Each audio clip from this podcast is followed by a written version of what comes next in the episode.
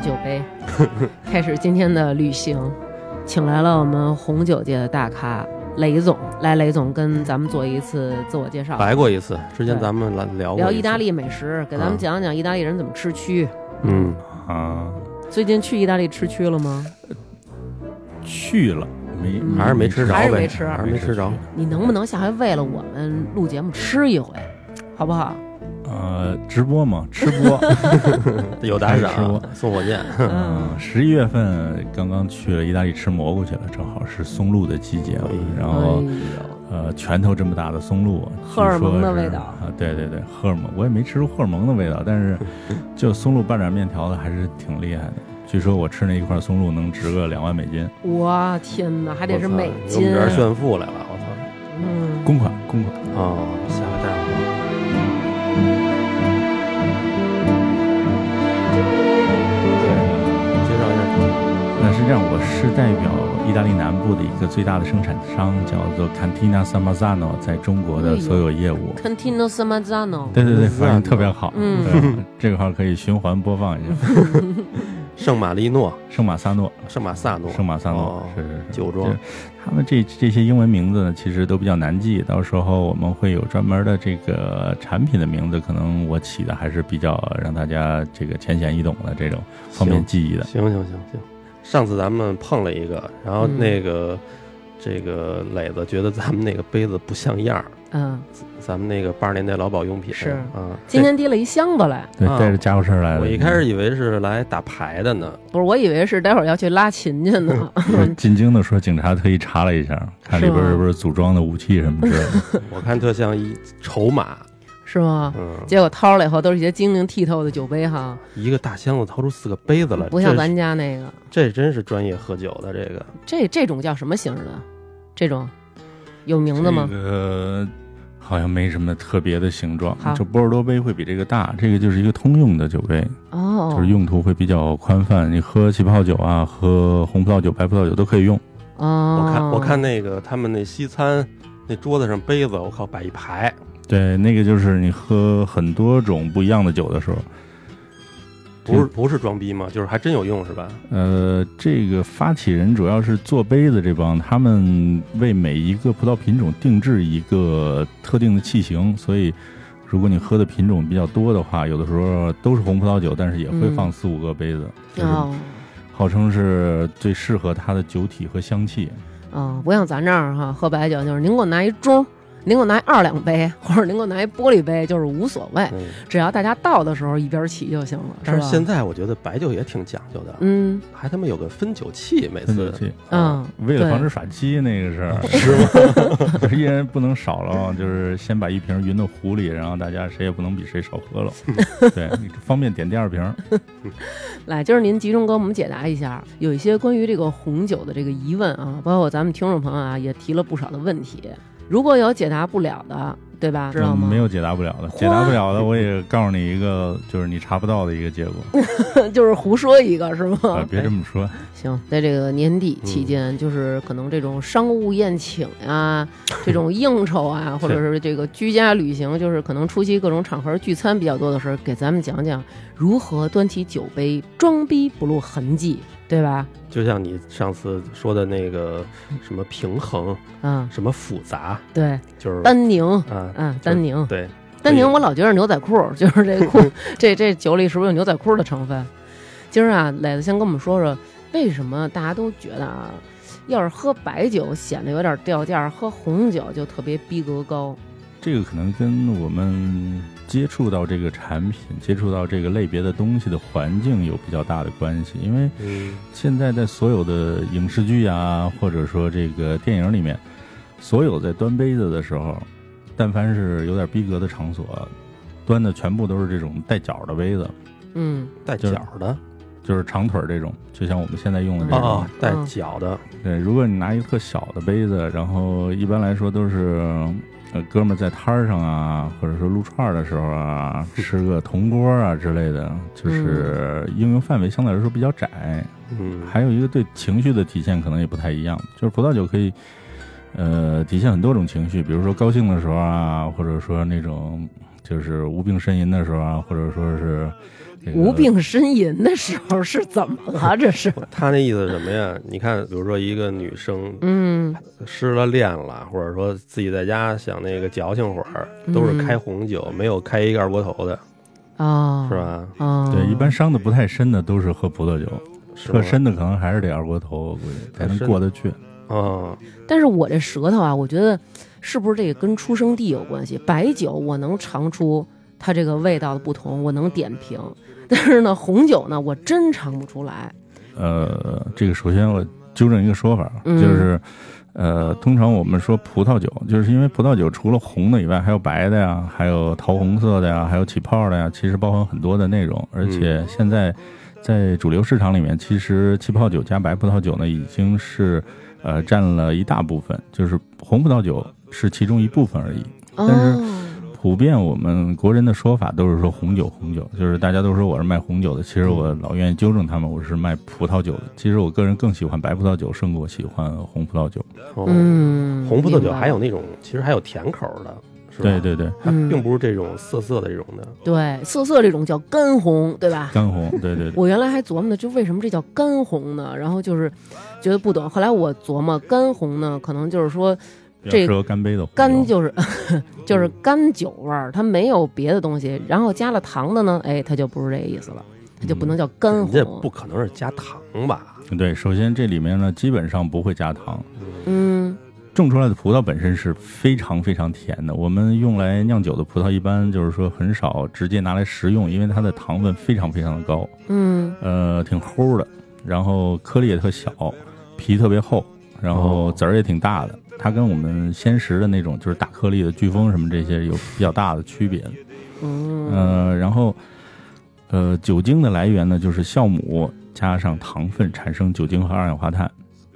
那么，如果我们把这个二氧化碳释放到空气里面去呢，它就变成静态葡萄酒，就是我们现在杯子里喝的二这氧化种碳不就有气儿了吗？哎，对，如果你盖着盖儿发酵，就是让那个气啊存在酒里边儿，就变成香槟那种形态，啊，香槟那个气儿是自然形成的。自然嗯形成的。哦，我靠，我你以为拿气罐打进去的呢？啊，我以为后加气儿呢。嗯，漂亮。嗯，有就跟后加气儿的，后加气儿那属于碳酸饮料了，就是有哦很低我我端以的为气泡酒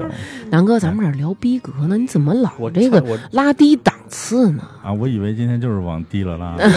今天就是就是装逼嘛，装逼如何不露痕迹嘛？ 哦，其实我有一个，比如说一个典型的一个场景啊，嗯，那天我们吃饭还面临到，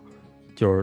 装逼不露痕迹的这个。哎露痕迹了，你一点单就露痕迹了。哦，对，就是人家当你人家拿出一个酒单儿来，上面有无数款酒， 嗯我怎么选？呃一般他们店家一般推的，我看都是贵的。嗯，我觉得这个还得分场合。你看当时啊，南哥是跟我还有另外我们一姐们儿，我们三个人去吃印度菜，他要点一红嗯酒，对吧？首先呢，这个就比较那啥了。然后其次呢，南哥点单的方式呢，就是问人家。最便宜的是哪 种？然后人家说这四种，然后南哥看了看，一百来块钱儿我这就是这就不是装逼嘛，这就是咱都熟了嘛。啊，对对对，我说那意思，哎，约一个陌生女孩的时候，如你还想约陌生女孩儿？我你我你把这念头给我断了。就是说啊，让人又感觉咱能花钱少点儿，然后还特懂，不是说挑便宜点儿。时日灰灰的装，那天是因为那地儿他妈的就啤酒跟这个红酒，我没得选，要有二锅头我肯定选二锅头。哎，，你真抠儿，你又想当着人家装自己花钱请人喝红酒了，还得实实在在的便宜是吗嗯？，对对对对，那磊子给说说，其实这个你上来就点酒，当然最贵的那个典型是土老帽的这种做法。嗯，土对，太土，那就是上来就问这个点数哪大个的最便宜呢？就是便 宜呢，其实有很多种说法，你可以说要一个性价比比较高的嘛，嗯反而是一个比较有逼格的一个体现。就是啊，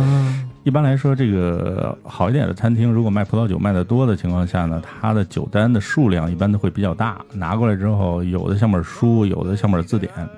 你像现在北京比较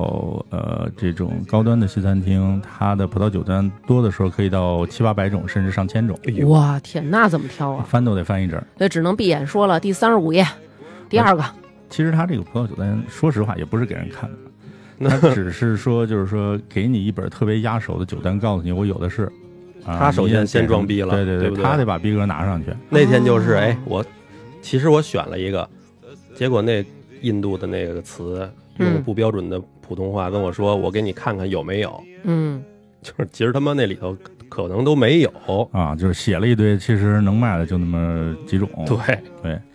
然后呃，像这种酒单比较大的地方，你拿过来一看是一本书，一般人也都不太看这个。但是这种餐厅呢，它有专门这么一个职位，就是侍酒师。嗯啊、这个人除了就是说把这个瓶子给你拿过来打开倒杯子里之外呢，他的最主要的工作呢，就是在楼面上促销葡萄酒，嗯帮助消费者点酒。嗯那么他递给你酒单之后呢，呃，一般来说会有一些主动的问题给你。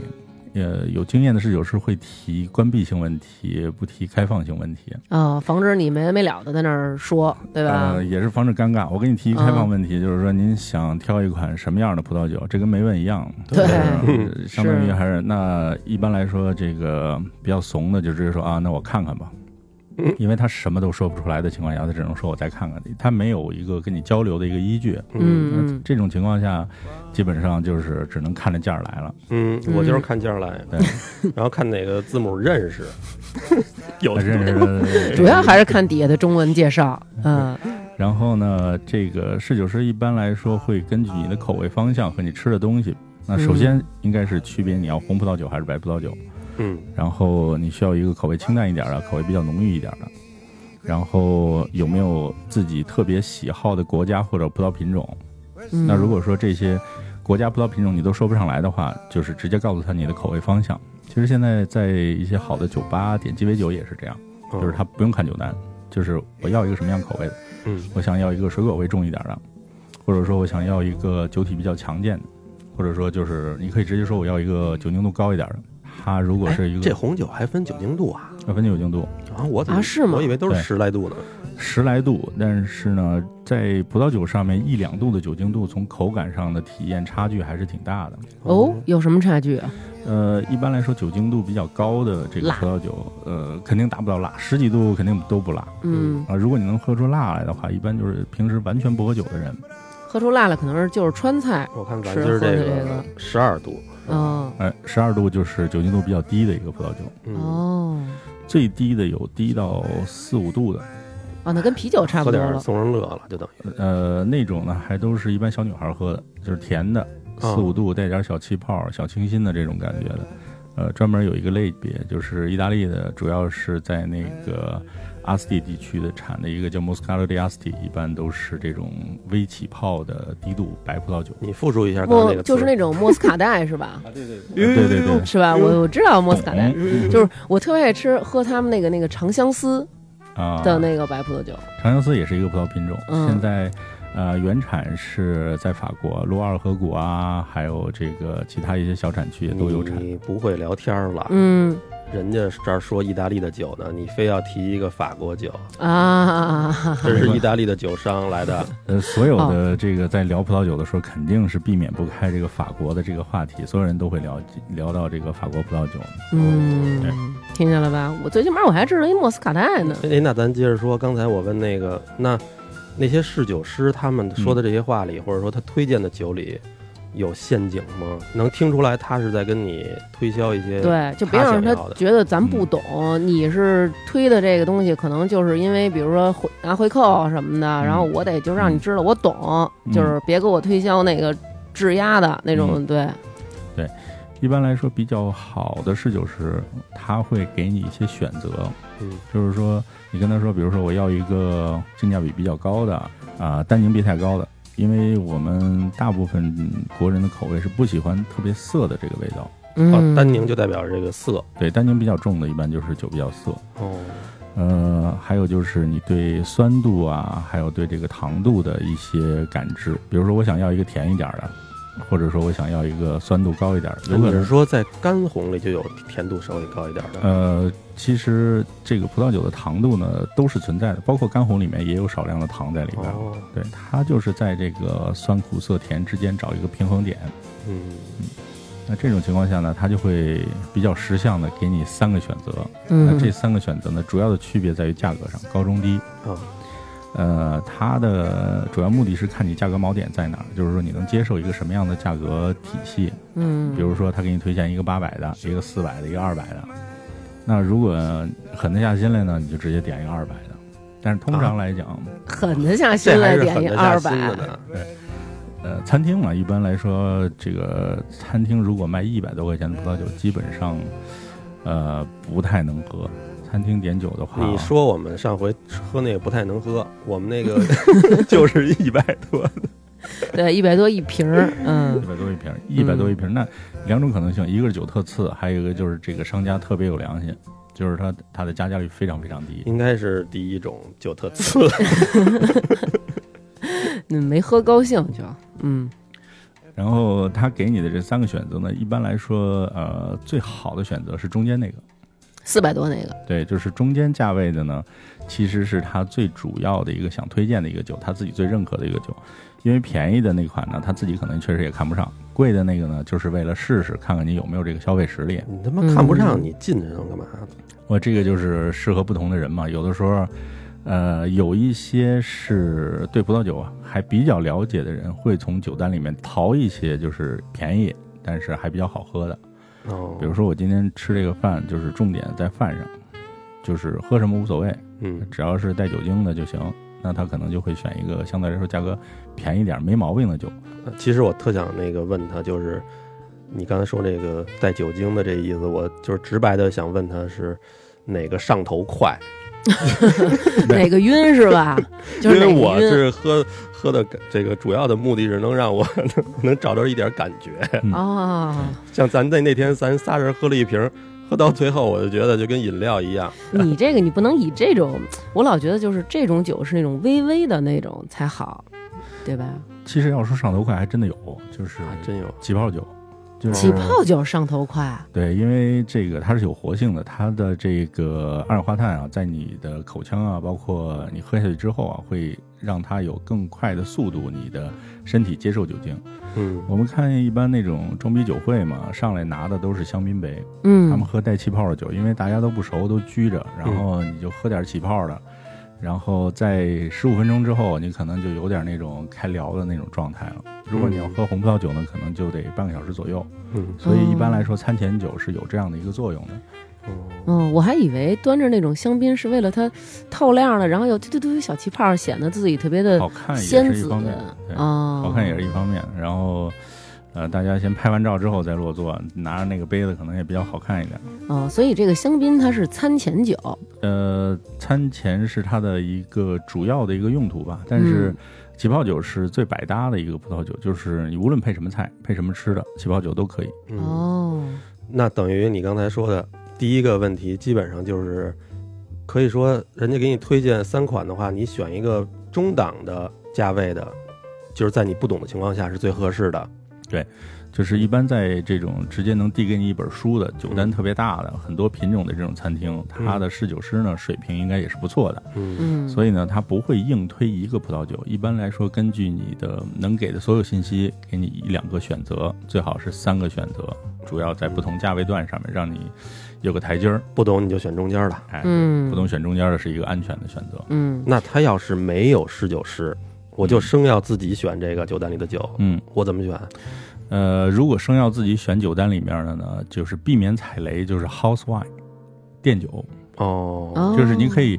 呃，还可以装的假熟那种，就是说哦看起来哦哦老来那感觉，就是酒单递给你啊，就是不用看了，给我来一瓶 house wine 就可以了。然而说我们这儿没有，根本没有点 酒。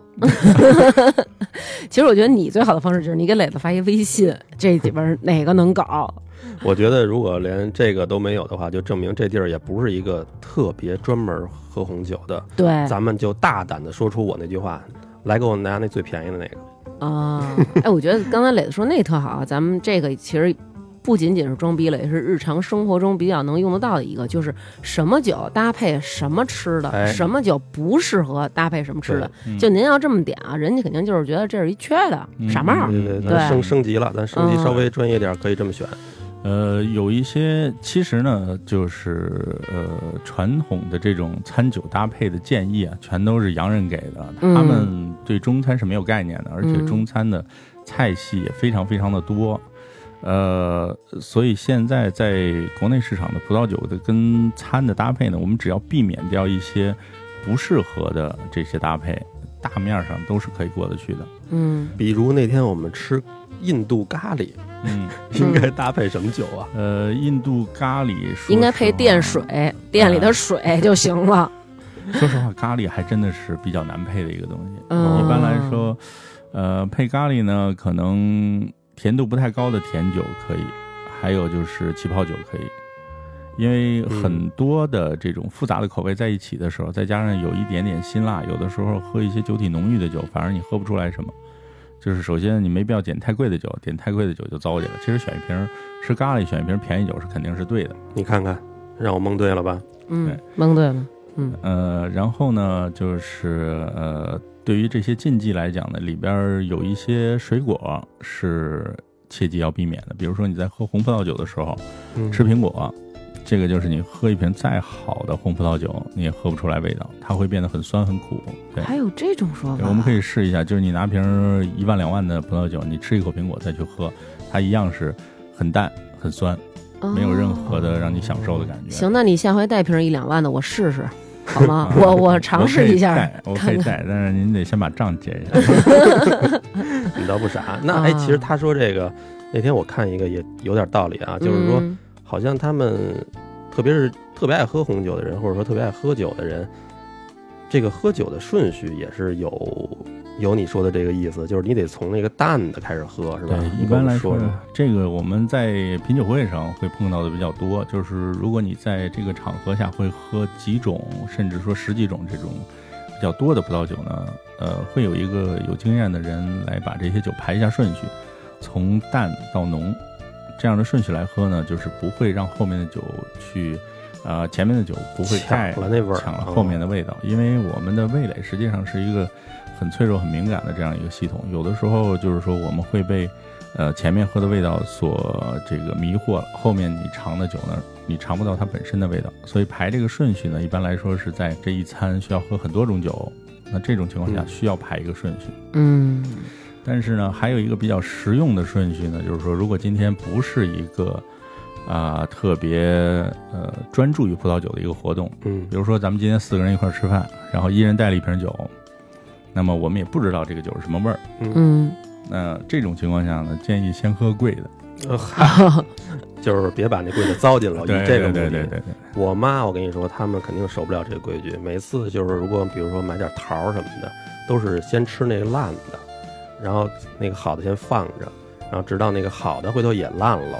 她再吃。哎对，就是陆续的吃烂的，嗯，陆陆续续的，我 嗯们这种情况看的挺多的。有的时候大家今天做一个酒会，然后把那个最好的酒先醒着，然后放到最后，大家都打完两圈之后，再嗯，倒杯子里，然后最后都喝完了，想起来，哎，那瓶贵的酒哪儿去了？都已经喝完了，早就干杯了，而且你后来已经，如果都像我似的，都已经上头了，你也喝不出来什喝么不出好来了。对对对，嗯，看来你看这不管是中国酒还是外国酒，其实都有一个顺序。你看咱们喝中国酒也是一开始都是小口的抿，到后来就是来干啊什么的，都是这样了， 对对嗯对吧？，最后再顺点皮的。嗯其实还咱咱把那顺序你跟我们说一下啊，就是比如说这儿好几种酒哪怎么按照嗯哪个顺序喝？如果我们今天是安静的品酒的话，那么呃，最上来应该是先是起泡酒，因为它的酸度比较高，酒体相对来说比较淡。然后起泡酒之后呢，一般来说就是白葡萄酒。白葡萄酒从这个没有进过橡木桶的，包括它的葡萄品种，就是我们先喝你刚才说的那种长相思长相思，相对来嗯说味道比较淡。然后后面就是霞多丽啊，还有很多比如说琼瑶浆啊，或者说呃一些味道比较浓郁的这种葡萄酒。嗯然后呃从没有过过橡木桶的，到后面是有过过橡木桶的哦，还有酒没装过桶啊？啊、有大量的酒都是没装过橡木桶的。比如说我们现在喝的这个就是没进过橡木桶的，你喝到的就是一些比较新鲜的水果的口感。嗯，我怎么没喝出来？我说怎么没有烟熏的味道？哎，对，没有烟熏的味道，学 学习了最近，看来然后词儿也给整上了，是不是就是特意找了不少这样的词儿？词儿词儿？对词儿，关键是得会多少点对词，儿。啊咱们先录着，待会儿咱们还有听众朋友问了，如何就是当有一个人不断的像我这种说这种装逼词儿的时候，如何优雅的怼他，对吧？嗯待会儿咱们可以回答一下这个问题对？。对对，嗯，接着，然后白葡萄酒完了呢？白葡萄酒完了呢，就是红葡萄酒。红葡萄酒呢，也是根据它的葡萄品种的特性，因为一般来说，我们先从皮儿薄的开始喝，皮儿薄的，对是这瓶子的这个大小的薄厚吗？呃，葡萄皮儿薄，啊，葡萄的皮儿薄啊，葡嗯萄。那我他妈哪知道那葡萄皮儿薄不薄啊？这个就需要学 这个一下就是品种了嗯。你看，其实刚才磊子说那个长相思啊、琼瑶浆呀、什么什么什么霞珠啊，这几种咱们都认为是酒的名儿，对吧？你以为是蓝瓶儿的、绿瓶儿的、白瓶儿的，你以为是这种意思呢？是不同的酒，其实这个是不同品种的葡萄，对吧哦就跟玫你就跟玫瑰香、哦玫瑰香、飓风那种，嗯就是这意思，知道吧？哦，嗯，其实这些词儿呢，慢慢靠喝的时候，你碰到一个自己喜欢的，嗯然后你能在酒标啊，或者说背标上找一两个就是常见的词儿，记住它，这就可以变成你后面就是跟在跟侍酒师交流的时候，你就可以把这几个词儿甩出来，他就知道你大概的一个味道方向。哦，因为嗯你要系统的学习，其实这个事儿还是挺麻烦的，看好多书，然后一边看书一边喝，这种也挺费钱，挺费时间嗯的。咱们咱们的节目怎么能系统的学习呢？是不哦真是？是咱们 就是粗暴简单的学习。嗯如果作为一个日常饮用的酒来讲呢，我觉得就是，嗯，选一个大概方向比较适合自己的，然后按照这个方向一直喝就行了。一般来说，现在市场里比较常见的，也是我们销量比较大的，比如说像智利的，然嗯后澳大利亚的，还有意大利的。这三个国家的葡萄入啊门级葡萄酒，哦，这三个国家呢，相对来说，它的这个整个酒的产量是比较大的。还有一个就是基础的这个人工成本和土地成本相对来说比较低，嗯所以它出的这个葡萄酒呢，好喝的同时，它的价格不会太贵。嗯呃，尤其是一些在国际上比较知名的这些品牌，那这些品牌呢，在市场里面能见度相对来说也比较高，所以，呃，这种酒呢是一个叫安全选择，就是说你没有特别的要求，今天就是想这个喝葡萄酒，因为它的酒精度可能比较适合，量比较适合。嗯，我觉得大部分人的选择可能都是因为，呃，葡萄酒能让你找到点儿喝酒的感觉，嗯但是能嗯保持的时间比较长。嗯然后呃喝白的的话，可能咱们就聊半个小时，差不多就桌子底下 见了。啊，喝啤的总有人在桌上不哎你在。说这个我可不不同意啊。喝，你像白酒，有时候喝多了，可能大家吹个牛逼什么的，通常都是这样，嗯，最后唱歌去了。嗯但是红酒要是有时候喝多了，基本上就是直接结束，直接趴桌子上。呃，这个量应该是相当大了吧？就是之前还这个嗯推心置腹，还推杯换盏呢，嗯突然的一下，这个人就，Game Over。对就 over 了。啊，断片儿的情况其实是这样，就是因为你喝葡萄酒的机会呢，可能没有那么多，所以你觉得葡萄酒哦比较容易断片儿。因为每次喝葡萄酒断片儿，可能你都记得比较 清楚。但是实际上，就是每个人的身体对不同的酒的接受度都不一样，因为我们的肝会分泌很多种不同的酶，嗯呃，有的人我见过，有些大哥喝白酒特厉害，八两一斤的量，对，嗯但是给他喝中央式两杯就不行，哦就晕哦了。这样，对哦，对，都有。有些人是，就是说葡萄酒比较上头，就是说哎明他对这个、嗯呃这个类别，就是说用葡萄酿出来的酒精，他会觉得这个类别他的身体的熟悉度比较低。肝脏就好像是一个小工厂一样，它就是熟练工种。哦你，天天喝白的，他来了，一看酒精啊，就这个熟嗯熟啊，熟，嗯处理的就快。嗯，那如果是一个陌生的酒精呢，先它可能拘着处理点儿啊，嗯处理的就慢，先琢磨琢磨，分析一下，做点实验。嗯后来发现这玩意儿不行，就告诉你直接上头，以后少喝。嗯我想的是，因为因为咱今儿这种喝法啊，可能其实喝不多的，就倒这种小半杯什么的，嗯小平底儿，特别的优雅这种。嗯，但是经常有时候这个饭馆，有时候喝红酒的时候都是轻敌了，喝着喝着就变成什么了？就变成大杯干了。所以你干的时候可能觉得这东西度数不不高，嗯，喝的挺顺，梆梆梆干两杯，一会儿就直接结束。到站了，对，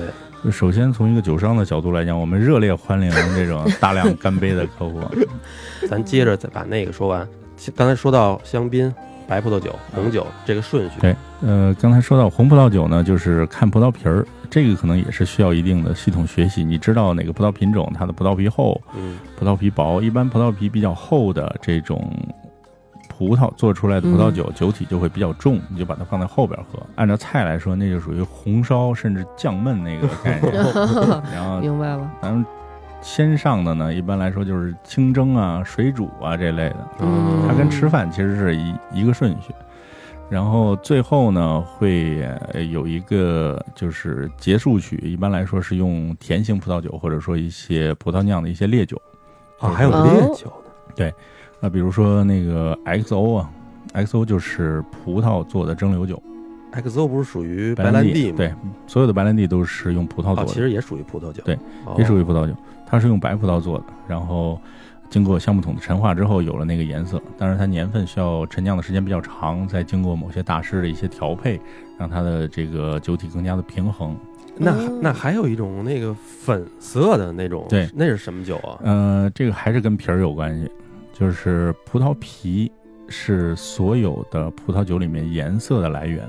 嗯，呃，我们在吃葡萄的时候，如果你有过这种，就是比如说吃提子吧，嗯提子皮特别厚，有的时候对你会剥了皮吃，嗯嗯剥开之后你会看到它里面的这个果肉啊都是青色的。嗯那么用这种青色的这种呃水果来榨出来的这个果汁，肯定也是没有颜色的。嗯那这个酒为什么会变成红色呢？就是在我们打破皮，就是把这个葡萄进行一个初步粉碎的时候，嗯呃，果汁、果酱和葡萄皮在一起，它有一个泡皮的这样的一个时间。那么那籽儿呢？用吗？呃籽儿也在里面，籽儿也在里面，包括有一些葡萄梗也是在里面的。我靠，哦啊就是我们喝的这个涩味儿，很多时候是来自于，比如说它的工艺比较一般的情况下，它会，呃，把这个会把这个籽儿打碎。呃，你们有没有吃葡萄的时候咬到葡萄籽儿的情况？哦有有对，就是在这个槽牙这边儿，如果你把这个葡萄籽儿咬碎了之后，会有一种特别涩的这种感觉，是甚至有点点辣。嗯嗯，对，包括、呃估计没人嚼葡萄梗儿，但是葡萄梗儿也是那味儿嗯，就跟葡萄籽儿差不多，都是单宁。哦但不是说这丹宁其实是抗癌还是抗衰老还是怎么着来着？嗯有降这种降说法降血压，嗯呃，我觉得，呃，这个是一个促销方式吧，就是比较实在的说，所有东西都是谈量，哦，嗯就是，呃，比如说里面有一个抗衰老成分叫白藜芦醇，嗯呃，如果你每天喝五六瓶葡萄酒的话，可能这个这个白藜芦醇的量可能有抗衰老的作用，那但是肝就硬了是吧？对，肝儿就硬了，对脸可能好一点，但肝儿就完了。那那你刚才说那个粉色的那酒，嗯其实就是它皮的颜色的，呃，就是红葡萄呢，比如说这个果汁儿泡葡萄皮泡一礼拜，然后粉红色的呢就是泡三天，哦，就是这个呃浸皮时间比较短，等于没把那色素完全给瞪出来呢。花青素啊这些没有完全融入到这个酒液里面去。呃，桃红葡萄酒也是一个很大的类别，但是在中国的这个消费量会比较少，因为不是他认啊，呃，桃红酒属于一个中间产品，它首先个性相对来说不是那么强，嗯还有一个呢，就是呃，中国目前喝酒的人群里面呢，就是说大量喝酒的可能还是男性比较多，他们会觉得喝一个桃红葡萄酒有点娘。哦对就是这确实是男的好像不好意思喝红葡萄呃桃红葡萄酒，但是实际上在欧洲的话，这个桃红葡萄酒是一个没有这种性别标签的。嗯呃，我们在意大利会经常看到这种意大利男人就是在街边端一杯桃红葡萄酒搔首弄姿的那个他状们态。本身就挺娘的。搔首弄姿太妙了， 就喝一酒还得搔首弄姿哎。咱刚才说这个桃红酒，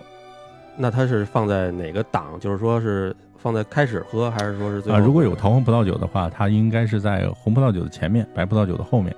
哦，嗯，但是如果你有这种，嗯，叫什么酒体非常重的白葡萄酒呢，也可以把它调到前面中间去，就是要看它的这个清爽程度。因为大部分的桃红葡萄酒我们都是冰镇来喝的。哦，嗯、在盲品活动的时候，就是我们有一些就是呃这个这个培养性的或者说学习性的这种活动，我们会把这个葡萄酒的瓶子用锡纸包起来，不让你看所有的信息。那么呃，在这个没有这个任何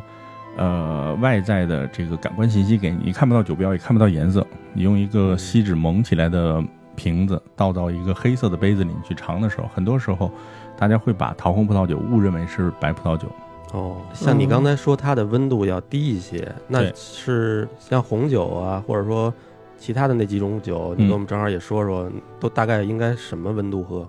呃，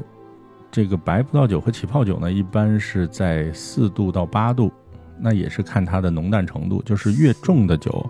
呃，建议温度稍高一点；那么越清爽的酒，建议温度越低一点。那一般来说，我们会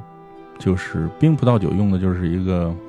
呃一个冰桶，冰桶，对，冰桶里面放上冰水混合物，冰水混合物一般就是呃零度嘛，然后嗯我们在里面放的时间呢，就二十分钟、半个小时左右，把它冰到四到六度的时候，这个是一个最佳的一个饮用温度。在这个时候，你能尝到比较多的呢，都是，呃，在比较平衡的酸度的情况下，有一些花香啊，一些水果的这种香气啊。嗯那如果温度再高呢，到八度到十度呢，一般来说是这个经过比较长时间的橡木桶陈酿的这种白葡萄酒，它会给你一些，比如说坚果味道啊，一些蘑菇的味道啊、发酵的味道，呃，土壤气息，它需要的温度就稍高一些。就是陈年的，你听听人家这舌 头，土壤的气息，蘑菇的气息，是这要不涮蘑菇，我绝尝不出来蘑菇的气 息。有一个专门培养的一个东西叫酒鼻子，它是浓缩香精，一共有五十多款浓缩香精在里面。你在喝酒的时候可以用它来做一个辅助的工具，就是相当于，呃，抽丝剥茧的去理解一个葡萄酒里面的一个呃味道结构。嗯，哦嗯，那我们现在听了这么多，也大概其了解了一下，就是喝酒的顺序，可以咱们简单的说，就是从色儿浅的喝到色儿深的，从味道清淡的喝到味道比较浓郁的，对是吧？就是这嗯个逻辑。明白了没错。。然后色儿浅的，咱们尽量呢就冰一冰它，或者说对味道清淡的可以冰一冰它。是然后色儿深的、味道浓郁的，咱们就不用冰了，对是吧？但是也不能太凉，是吧不能太凉，太凉的时候是没有味道的，太凉的时候你就闻不到任何的味道。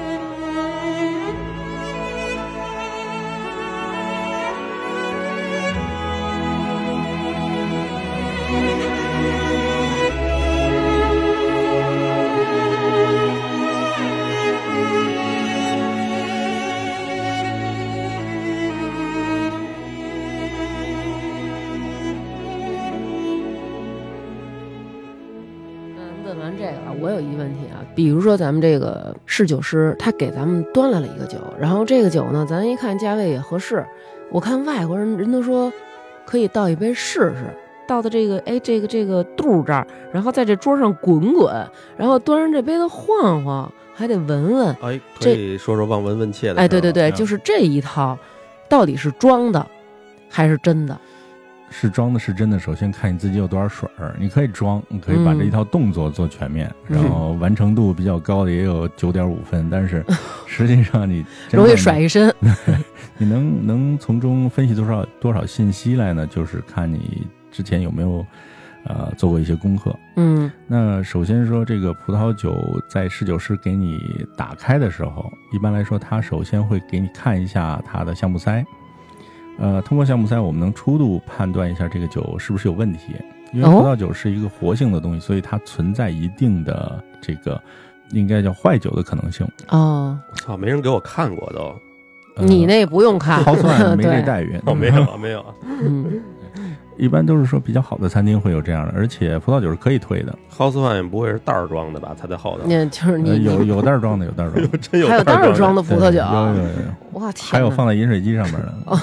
这放呃音这乐是机有上在也行。啊在自助餐里面就是有有这样的酒，嗯，扎扎扎杯子给你打吧，那咱先说说这个什么样的这个塞子，这个酒就坏了。嗯，嗯，就是不说那种特别专业的说法，就是说这个嗯塞子拿到你手里之后，你没有任何不好的感官。首先木头嗯不是糟的，嗯，嗯然后呢，它的这个呃酒在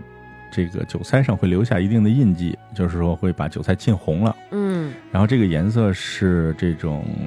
嗯，看起来比较漂亮的颜色，不是说那种特别脏啊，或者说有污浊感啊这种颜色。嗯嗯，然后你闻一下呢，它会是水果的香气，有的时候这些塞子会有一些咖啡啊、巧克力啊这些味道，会让你感觉很高兴。就是说这个这块木头，类似变成一个食物的感觉，你有一口有一种想咬一口的冲动，哎呦，这种是比较好的太酒材馋。酒了，这这一股劲儿我们可能闻不太出来，直接进入到下一股劲儿，对，对这吧？其实它只要没让你有任何不舒服的感觉就好。嗯，好像这个塞儿是分长短，对对吧对，？分长短。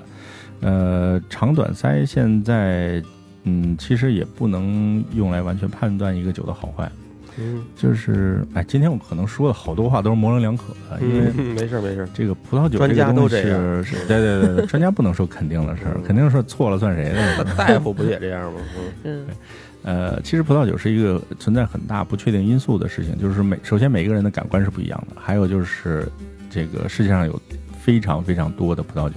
所以你说任何一个判断标准啊，或者说一些知识的结构，如果说你说是百分之百绝对的，那都是 嗯，不不用对的不用解释了啊。对，先铺垫一下，铺垫一下，万一我要说错了。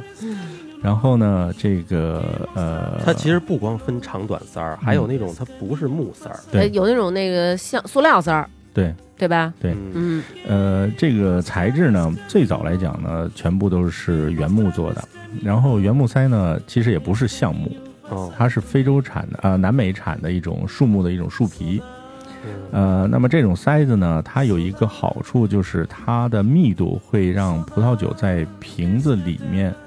跟空气有一个非常非常非常缓慢的一个接触。嗯那对于一些适合陈年的葡萄酒，那在五年、十年甚至二三十年的这种啊、它陈酿的过程当中呢，会有缓慢的氧化，会让它的葡萄酒的酒体产生非常细微、非常微妙的一些变化。嗯，呃，当然这个也是非常不肯定的一个因素，因为在不同的环境里面，比如说，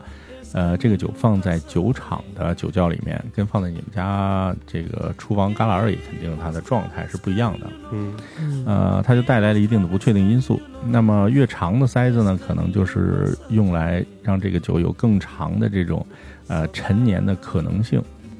但是这个方向呢，会被很多这个无良酿造商所利用，就是说忽悠，对拿这我忽悠你。我给你一个长塞子，但一是拃我是酒长品， 对，嗯对，然后给那你改锥开了，对，不经常有那种嘛，就是那个塞子倍儿长嘛，对然后上半截儿取出来了，底下那箍筋儿在那儿怎么办？于是拿一吸管儿钉进去，嘬着喝。我通常这个没开开，我就是拿一筷子给它捅进去，这瓶儿就今儿晚上喝完就完了。嗯哦，对，这个是对的，正确的啊处理其实方式。你你看啊，看，是吗？那我老，但是我还老说，我说你别弄那那塞子多脏啊！我老觉得一进去那酒就坏了。呃，如果是老酒的话，不建议这么做。比如说，这个酒已经五年以上了，如果你这么做的话，确实酒里面那酒塞里面可能会有一些这个呃不好的菌类到这个葡萄酒里面之后呢，因为酒里面还存在一定的活性物质，嗯它会在半个小时之内可能就变臭了呀，或者说哦都有可能。嗯，如果你真的把塞子捅到里面去了，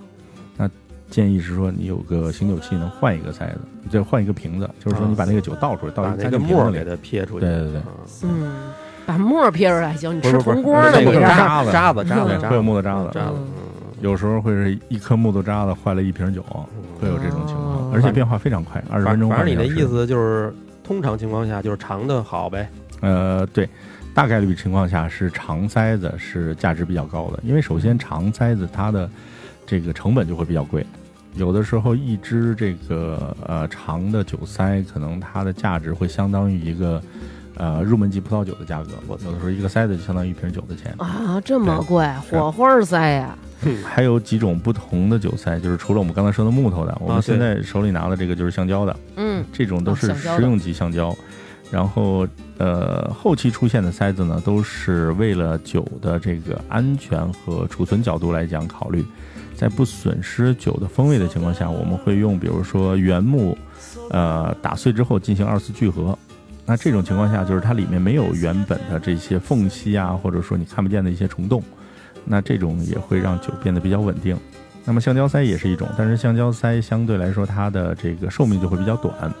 嗯呃，因为用的是可降解的这种呃橡胶，所以它在五年左右时间可能会变得就是韧度就没有那么高了。哦呃，还有就是我们在市场里见的比较多的就是一个拧盖儿的，用手一拧，嘎嘣儿就啊能对开的对那对种。嗯呃，拧盖儿的呢，实际上现在是国际市场上比较推崇的一种包装方式，包括一些很顶级的葡萄酒，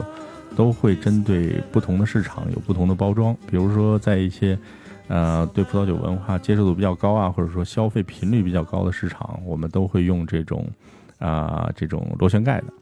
螺旋盖呢是最稳定的一种方式，因为它会让这个酒避免了一个坏酒率。比如说我们用橡木塞，就是呃木塞原木塞，我们刚才说的那种长的塞子，它其实存在千分之三的坏酒率，就是一千瓶里面有三瓶酒是坏的，这是正常概率的。呃，所以说这就是说回我们刚才那个餐厅的那个话题，如果你碰到了这种呃拿到塞子之后，你就觉得酒有问题，你可以直接把这个塞子呃如果你要装逼的话，你就把直接把这塞子递给侍酒师。嗯嗯那在其他人不经意的情况下，侍酒师就会把这瓶酒拿走，再给你换一瓶过来。万一侍酒师说怎么了， 怎么呃了？这个一般来说不会有这种呃这种争议存在，他自己肯定有经验，就是说他知道这个酒有 问题。人家是那个侍酒师，心想怎么着？是想上面写着再来一瓶儿是吗？就换购的。 呃，还有一种情况呢，就是说你在这个打开之后，你觉得这个酒确实是没什么问题，嗯嗯这可能有点有点坏，就是说，呃，其实葡萄酒这个东西是非常主观化的一个东西。我说这个酒哦坏了，你说这个酒没坏，那其实，在好的餐厅它是会给你退掉的。我操，这就是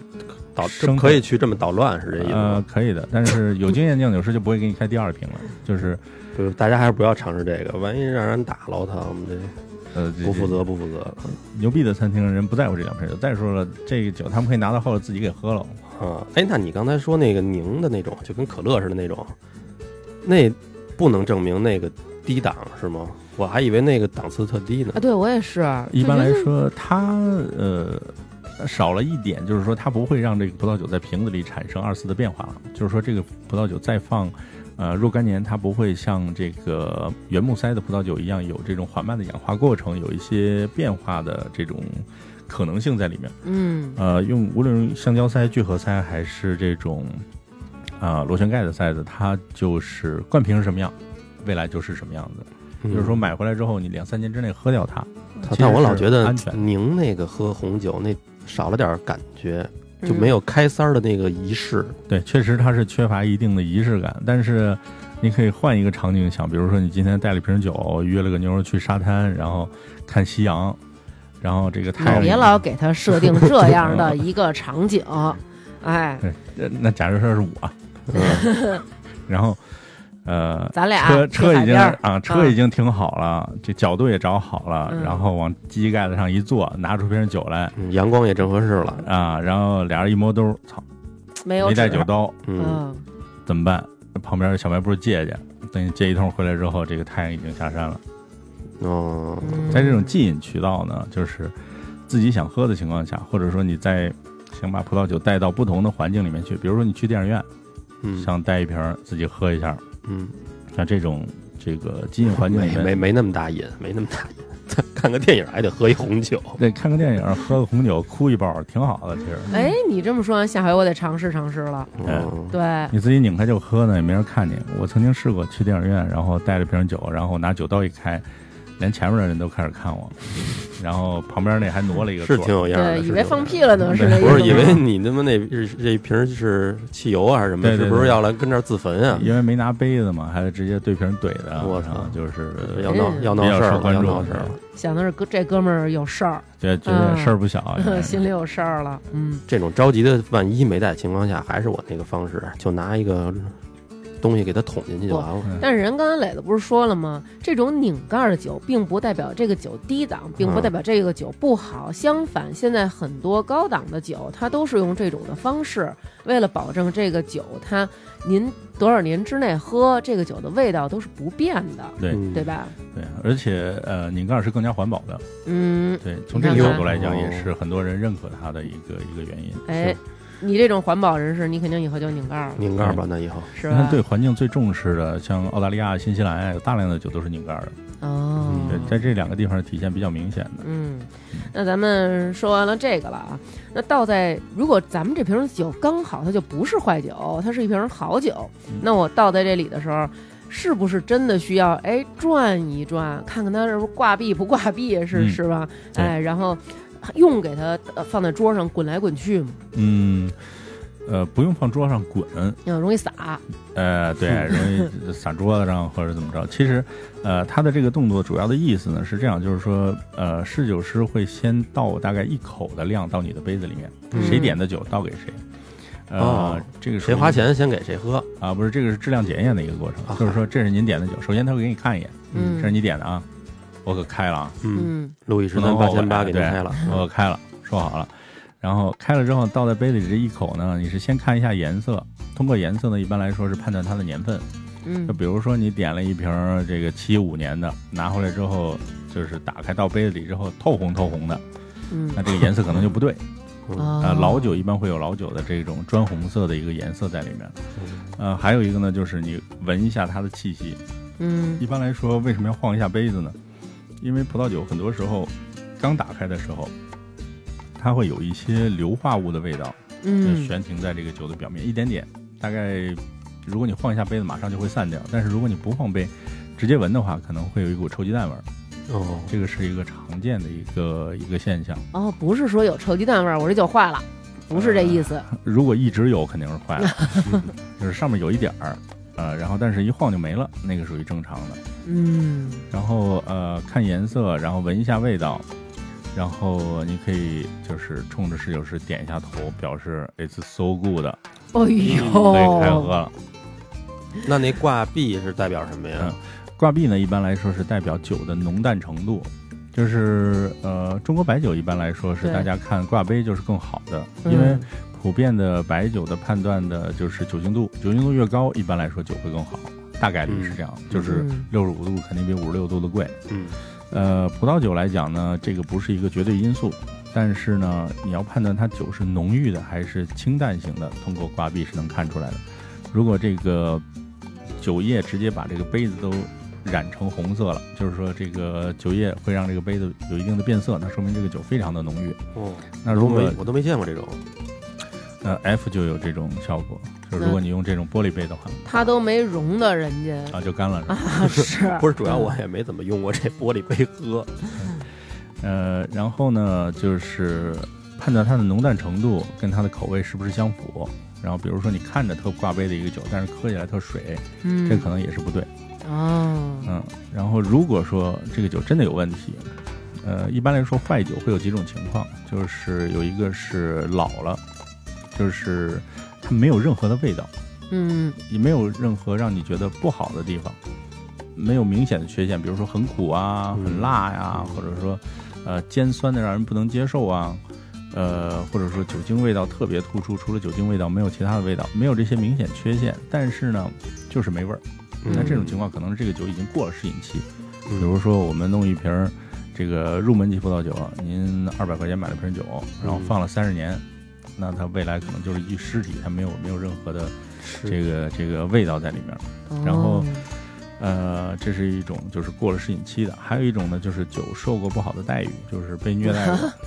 他他有什么不好的待遇 啊？呃，比如说这个葡萄酒在夏天七八月份的时候，在后备箱里待了一下午，可以哦哦哦，闷着了，闷着了。这个酒一打开就会让你觉得有点儿咸咸的，类似酱油的这种感觉，就是过度氧化了。哦，哦，呃，高温或者说冻过，就比如说我们现在再往黑龙江发瓶酒，嗯那现在这个天气到那之后，先变成冰块儿，然后那个塞子可能已经顶出来了，哦，然后你回去把它化开之后，想再喝一下，那就是先喝到的是水，然后后边就是这个葡萄汁儿，然后所有东西都已经分开了。那是不是这种就得备注喝前摇一摇？啊，对，可以晃一下，或者说煮一下，搁点花椒大料什么之类的，香叶，胡说八道了，开始胡说八道了啊！这个真不胡说八道。啊，真的吗？ 在德国有一种那个那个煮红酒，其实用什么样的酒挑的不太厉害。哦，那就是放，真的是放花椒大料这么煮吗？呃，对，花椒、大料、香叶、肉桂，还有那个呃苹果，哦，那不就是咱们有时候看人说那热红酒？嗯热红红酒酒，对，这就是主要还就是在现在这个季节。哦，对那他妈挺上头的那个。那其实那个不应该上头，因为你经过热之后，它的酒精应该挥发了一部分。哦，是吗？我啊但是我觉得喝热的，比如说像日本酒或者说黄酒，感觉那一热就容易上头。啊，那可能就是溶进血液的速度会快一点，嗯，但是它实际酒精度应该是变低了的。哦，嗯，就在我们在桌子上判断这一瓶酒，最后发现它没问题，就是我刚才说那个跟侍酒师哎呀搜搜对一搜下过嗯点眼了一下神，头。要是我可能点了一下头，就是行，就这一口就行了。那啊你就端不过去吧， 我不结账。 如果说真的有问题，然后你就可以把这个杯子往前一推，然后跟他指一下这个杯子。就是说，我说的这种都是大家装特逼不熟，装逼嗯嗯，然嗯，后特装，桌子上还在说其他事儿的时候，啊嗯，然后你指一下杯子，侍酒师会拿走这个杯子自己去尝一下。哦，我还以为他就是续码， 也呃倒上，就这意思，然后磕哒磕哒，嗯背嗯哎背后给你啐一口，再给你端上来。嗯呃，他拿旁边尝去，然后呢，他自己去判断这瓶酒是不是有问题。哎，好像还说这酒是不是不能长时间竖着放，得横着放，有这种说法吗？如果你存放的时间真的很长的话呢，建议是横放，因为尤其是这种木塞的酒，横放的话会让这个木塞保持一个湿润的状态，因为它如果这个木头干了之后，它的体积会缩小嘛，哦就会有这种缝隙，就会有氧气进去。所以葡萄酒作为一个有活性的一个这样一个液体的话，它如果跟空气接触的话，就像我们把瓶子打开了一样，如果这瓶酒打开了放三天，也许还能喝，但是放一个星期肯定就不能喝了。 我们家前两天就喝了一瓶那个，是不是就是月影啊？嗯就是那个他们厂子的这个嗯，厂子厂那子出的长久点，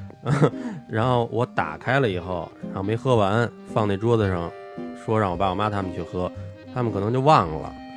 等过了可能得一个月，我发现了，也没准俩月了啊，就是那酒就是跟你刚才说的似的，上面就是水的那颜色，嗯，就分层了。哦，说实话，放这么长时间呢，我还真没见过。很多时候，这个一瓶七百五十毫升的葡萄酒呢，有些人一顿喝不完。啊，但是，呃，首先一个建议就是说，呃，多喝练练，争取把它喝完了。嗨，然后 这都是这个话里话外带着销售的那个意思。 是是是，刻意了是吧？又刻意了。呃，其实，呃，这个葡萄酒的这种呃七百五十毫升的这个量呢，最舒服的就是两个人把它喝完，其实大家都会在一个比较好的状态。嗯那么如果是你一个人喝，那说明人缘儿也是够可以的。啊嗯然后，是，那你要存下来呢，呃，你把塞子倒过来，就是说把那个有酒染颜色那一头冲上，原来底下那头儿现在冲上，对嗯，因为原来底下那头冲下你塞不回去哦，啊，你把它倒过来之后就能塞回去了。嗯那塞回去之后放冰箱，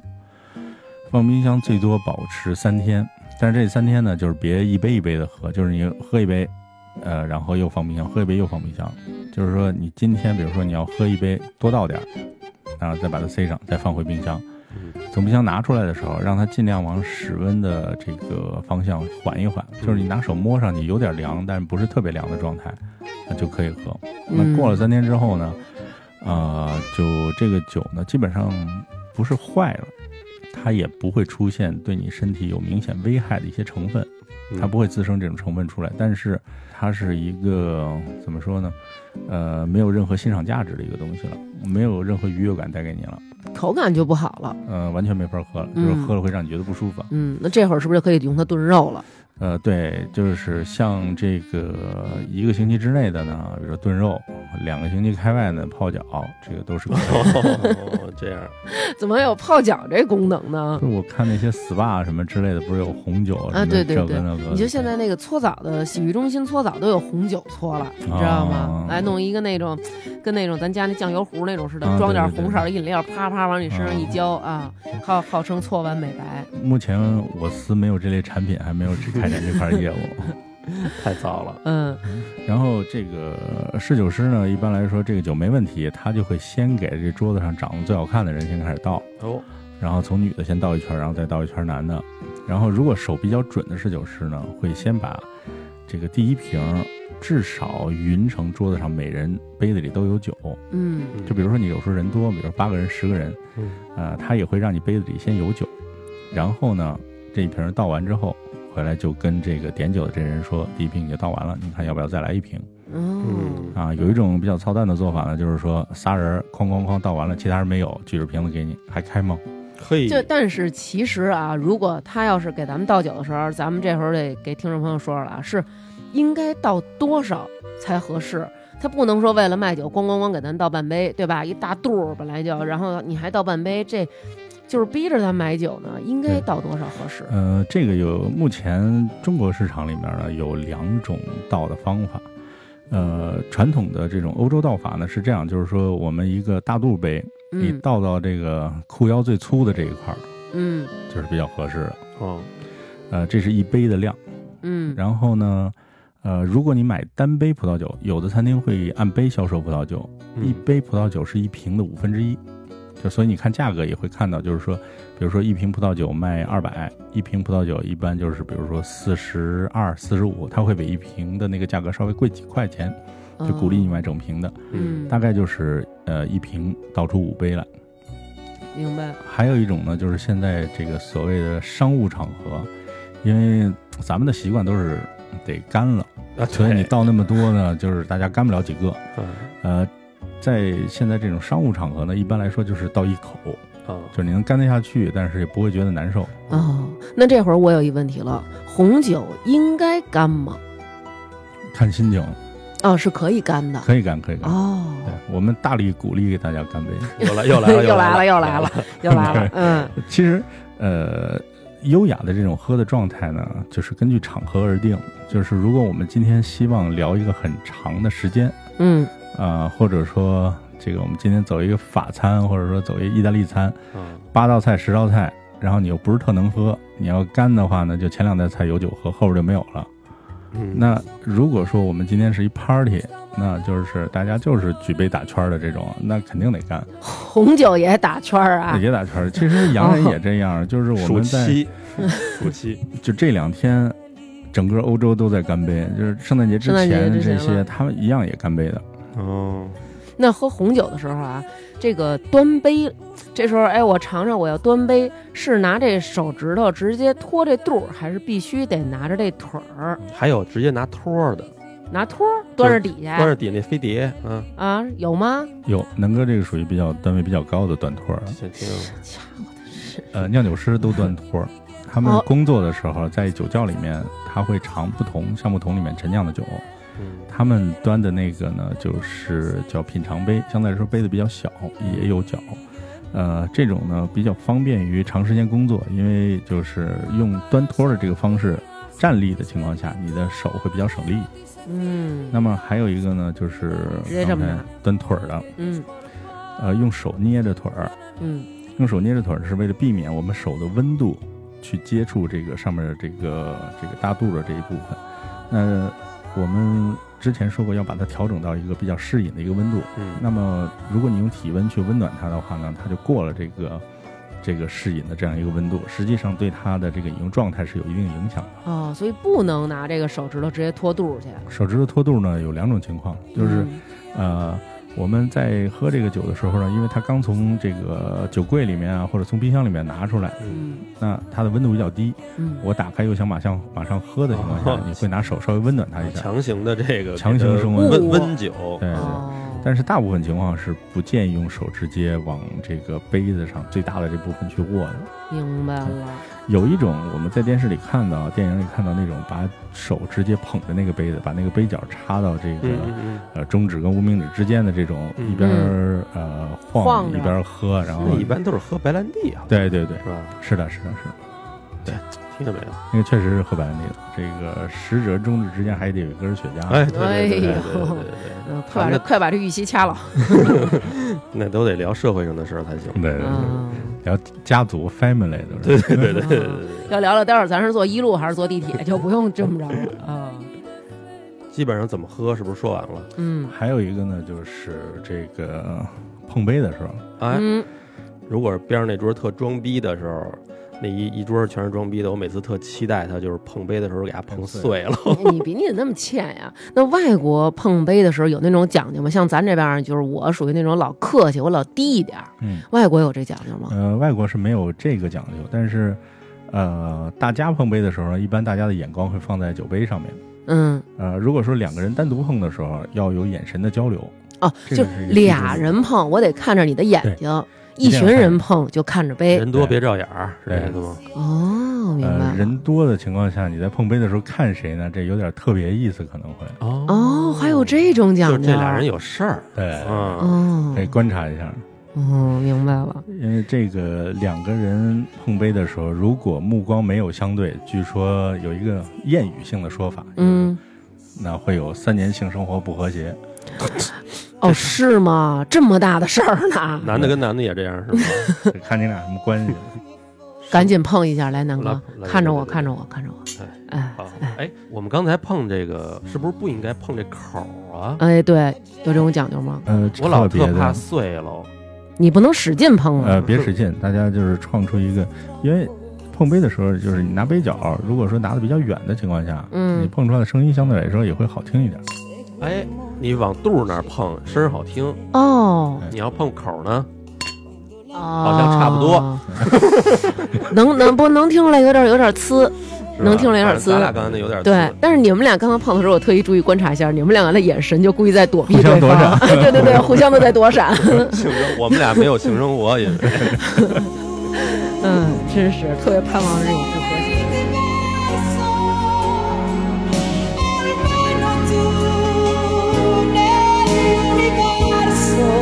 Un punto sei che non ruota mai intorno a me, un sole che splende per me soltanto come un diamante in mezzo al cuore. Tu tu sei diverso, almeno tu nell'universo non cambierai, dimmi che per sempre sarai sincero e che mi amerai davvero di più, di più, di più.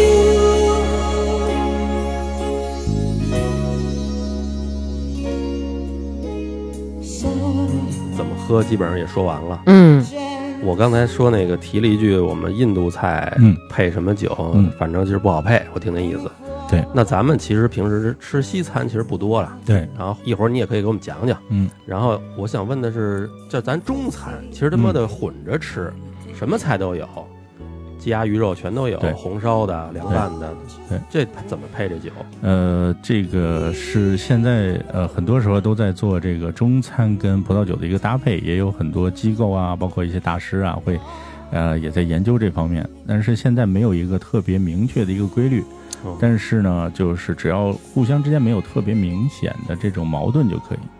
呃，那比如说我们吃这个清蒸类的，嗯或者说比如说这个烤生蚝，嗯，烤生蚝呢，它就是这个生蚝本身是有一定矿物质成分的，然后如果你配一些红葡萄酒呢，会让这个矿物质成分，红葡萄酒里的矿物质成分也有所放大，所以你喝不出来的酒会有一点点土腥味儿。哦，那么你再吃这种就是烹调手法味道比较淡的，嗯比较强调食品原味儿的这种呃菜肴的比时候，如说白切鸡这种，对对吧？白切鸡，嗯呃，还有比如说清蒸鱼，清蒸鱼这种比较清淡型的，就会用这个白葡萄酒或者起泡酒配的比较多。就是色儿浅的菜配色儿浅的酒。但基本并上但是这并个不概是念说光看色儿，只是看做法儿。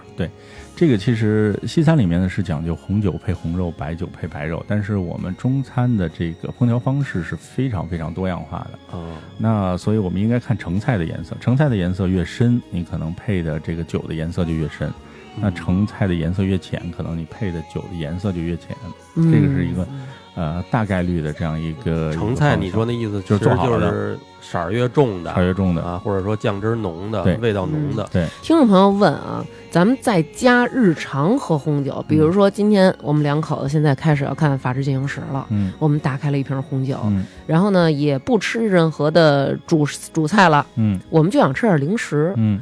这个时候，红酒配什么零食比较好呢？嗯花生米，对吧？辣条、嗯嗯薯片儿、素丸子。瓜， 哎，你就知道素丸子、炸胳肢盒，就爱吃素哎，就这些配什么比较好呢？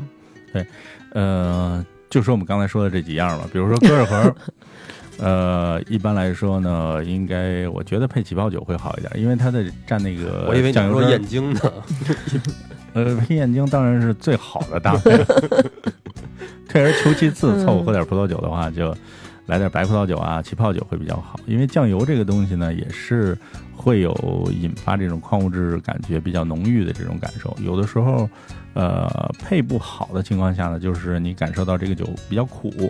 哦 或者有一股土腥味儿，嗯，或者说特别酸，这个说明你搭配的就不是特别好。嗯，那一般的，除了这个搁着以外，刚才说的花生米跟薯片儿。嗯这俩东西是全世界最牛逼的下酒菜，就是不管喝什么酒，我觉得都特别好，对红的、白的、是桃红的、起泡的哦，中国白酒、啤酒都可以啊 我喝凉白开都能拿这俩顺下去。啊，那是饿了。所以这个还有就是，有的时候我们会吃一些这个味道比较重的，比如说辣的，嗯鸭脖啊，或者说这个辣条条啊，炒冷面、烤冷烤面、冷面啊这些。呃，这些呢，就建议用这个就是口清水味送服，开水，开水还行。然后呃，他们比较适合配的呢，我觉得是相对来说，呃，酒体比较甜美型的，啊，就是像我们现在喝的这个就属于酒体比较甜美型的。那这种葡萄酒呢，实际上里面所体现的更多是水果的味道。那嗯，水果味道其实大家就可以想到它的，呃，就是这个味道方向呢搭配是更加的广泛的。呃，一般来说你什么都没有，就像白嘴喝，我嗯们现在喝了半天了，感觉也不错。那如果说你有点这种下酒的小菜的话，尤其是辣的，会让这个甜味更加的放大，哦那可能会越喝越快。啊，嗯，然后呃包括这个一些呃，那要是已经吃的就是甜的，比如说今儿吃一块蛋糕呢，嗯，那就肯定要配甜酒了。啊，因为甜的东西还再配甜酒，甜酒比较适合搭配的是又甜又腻的东西，比如说这个芝士蛋糕，啊，对，芝士蛋糕啊，或者说哦巧克力蛋糕啊，这些一般来说都是配甜酒会比较多，包哦我括还中我还餐里面我还比以较为腻真的。腻呢，这样会那你不能那么想，你吃一块芝士蛋糕，您配一酸辣汤，那也不行啊，对因为吧？甜的东西呢，如果配这种红葡萄酒，嗯呃，你的味道感觉是它除了酸以外没有其他的了，哦因为它是很绵密的这种甜味的感对觉。对对，那什么有零食要配白的葡萄酒吗？呃，白葡萄酒我个人觉得是比较百搭的，基本上白葡萄酒没有什么特意需要避免的东西，就是基本上吃什么都行。嗯，那有完全不能说搭配的零食吗？或者说水果类就的吧，是说你吃这个的时候，操，就千万不要喝红酒了，比如说嗯什么臭豆腐什么之类的。啊，我觉得是不是一般水果类的可能就不太适合了？对，水果类的，呃，大部分时候水果类不会让这个酒的味道变得更好。啊，呃，你要是任性想喝，任怎么性都想行。喝其实也行，就是呃也是清爽型的，配水果其实还可以，但是呃可能水果的味道仍然会大于酒的味道。就糟践这酒了。嗯那好，那咱们接着来接问着，说啊，接着问第二个问题啊，就是红酒啊，它有各种的做法，在咱们中国，比如说红酒兑雪碧、红酒煮苹果，还有红酒泡洋葱和红酒泡花米。嗯红酒兑雪碧有一有几年可挺流行的。哎，声称啊，这几种都是又好喝又养生。对吧？红酒泡花生，据称能治胃病；红酒泡洋葱，据说治心脏病；红酒泡苹果，也不是增强免疫力。有没有这样的说法？嗯，首先这种说法的来源都是这嗯个、养生堂，对， 嗯，就是我估计这些的起源就是当年让咱们吃生吃茄子那一位是谁来的？嗯，张悟本，对对对，都是他们吃绿豆发明的对对对对，所以基本上我的理解上，就是我们去农村弄了一只跑山的老母鸡，回家花了四个小时炖一锅汤。嗯，这个时候呢，你觉得太烫，然后往里兑点凉白开，嗯，这就是相当于我们刚才说的那些喝法，比如说兑雪碧啊，或者说啊、还有听说过兑可乐就的呀，完全是稀释它了，给啊完全给它稀释掉了。他们花了很长时间，费了半天劲把这个糖度啊给降下来了。不说就把老母糖鸡，咱们炖一锅佛跳墙上啊，对对对，就是这意思，往里兑水。呃，如果你觉得这个东西真的不好喝，我觉得就就葡萄酒来讲，你觉得不好喝就可以不用喝，其实不用去调它的味道，嗯因为呃，有些烈酒用来做鸡尾酒是为了把它的某些香气放大，但是葡萄酒目前看没有什么好的搭配，让它在本体的基础上更加好喝。好哦那啊葡萄嗯酒就任何葡萄酒就是别掺着喝。最好不要就是加其他的东西进去。嗯，那刚才咱们说那个加一个肉桂棒的那种热红酒呢？那种热红酒呢，一般来说就是用比较差的葡萄酒，没跟你说已经放了一个礼拜了，都可以那么做。哦，它对葡萄酒本身没有任何要求。明白了。那咱们听众朋友还问了啊，说我要是买一个五十多块钱、八十多块钱的这么一红酒啊，我给放上一两年，就是在保质期内啊，我给它放上一些年份，可以媲美几百块钱、上千块钱的红嗯酒就吗。是说他那意思想给它放陈年了。哎，对对，对 放成陈酒，对嗯， 呃，首先说呢，五十块钱的最好就别买了，哦，然后呢，呃，这个葡萄酒在做的时候呢，实际上是有它自己的一个方向的，就是酿酒师想把这个酒做成一个陈年的葡萄酒，还是想做成一个极饮型的，就是越新鲜越好的。嗯嗯呃，葡萄酒的感觉其实跟这个蔬菜水果有一些类似的地方，有一些东西是放时间长了更好，比如说你买一南瓜，可能跟家搁一个礼拜更面糊了，更好吃。嗯嗯但是呢，你买条黄瓜要放一礼拜，可能就不好吃。有道理，哎哦，所以说，呃，对于这个，嗯，大概率来讲，低价位葡萄酒是不适合陈年的。嗯，那么我们就把它在最理想的状态是两年之内喝掉，这还是红葡萄酒。如果是白葡萄酒，便宜的百十块钱左右的白葡萄酒立刻喝掉。啊，对，如果你能找着今年的，就别喝去年的哦啊。如果说，比如说我们去餐厅点一个 house wine，就是店酒。嗯如果这个店酒二百块钱，你拿过来一看是二零一零年的，那这个酒大部分时间是不太能喝了，就是它哦就是刚才说的那个尸体了，它已经。还有一个呢，就是你要看一些葡萄品种和产地，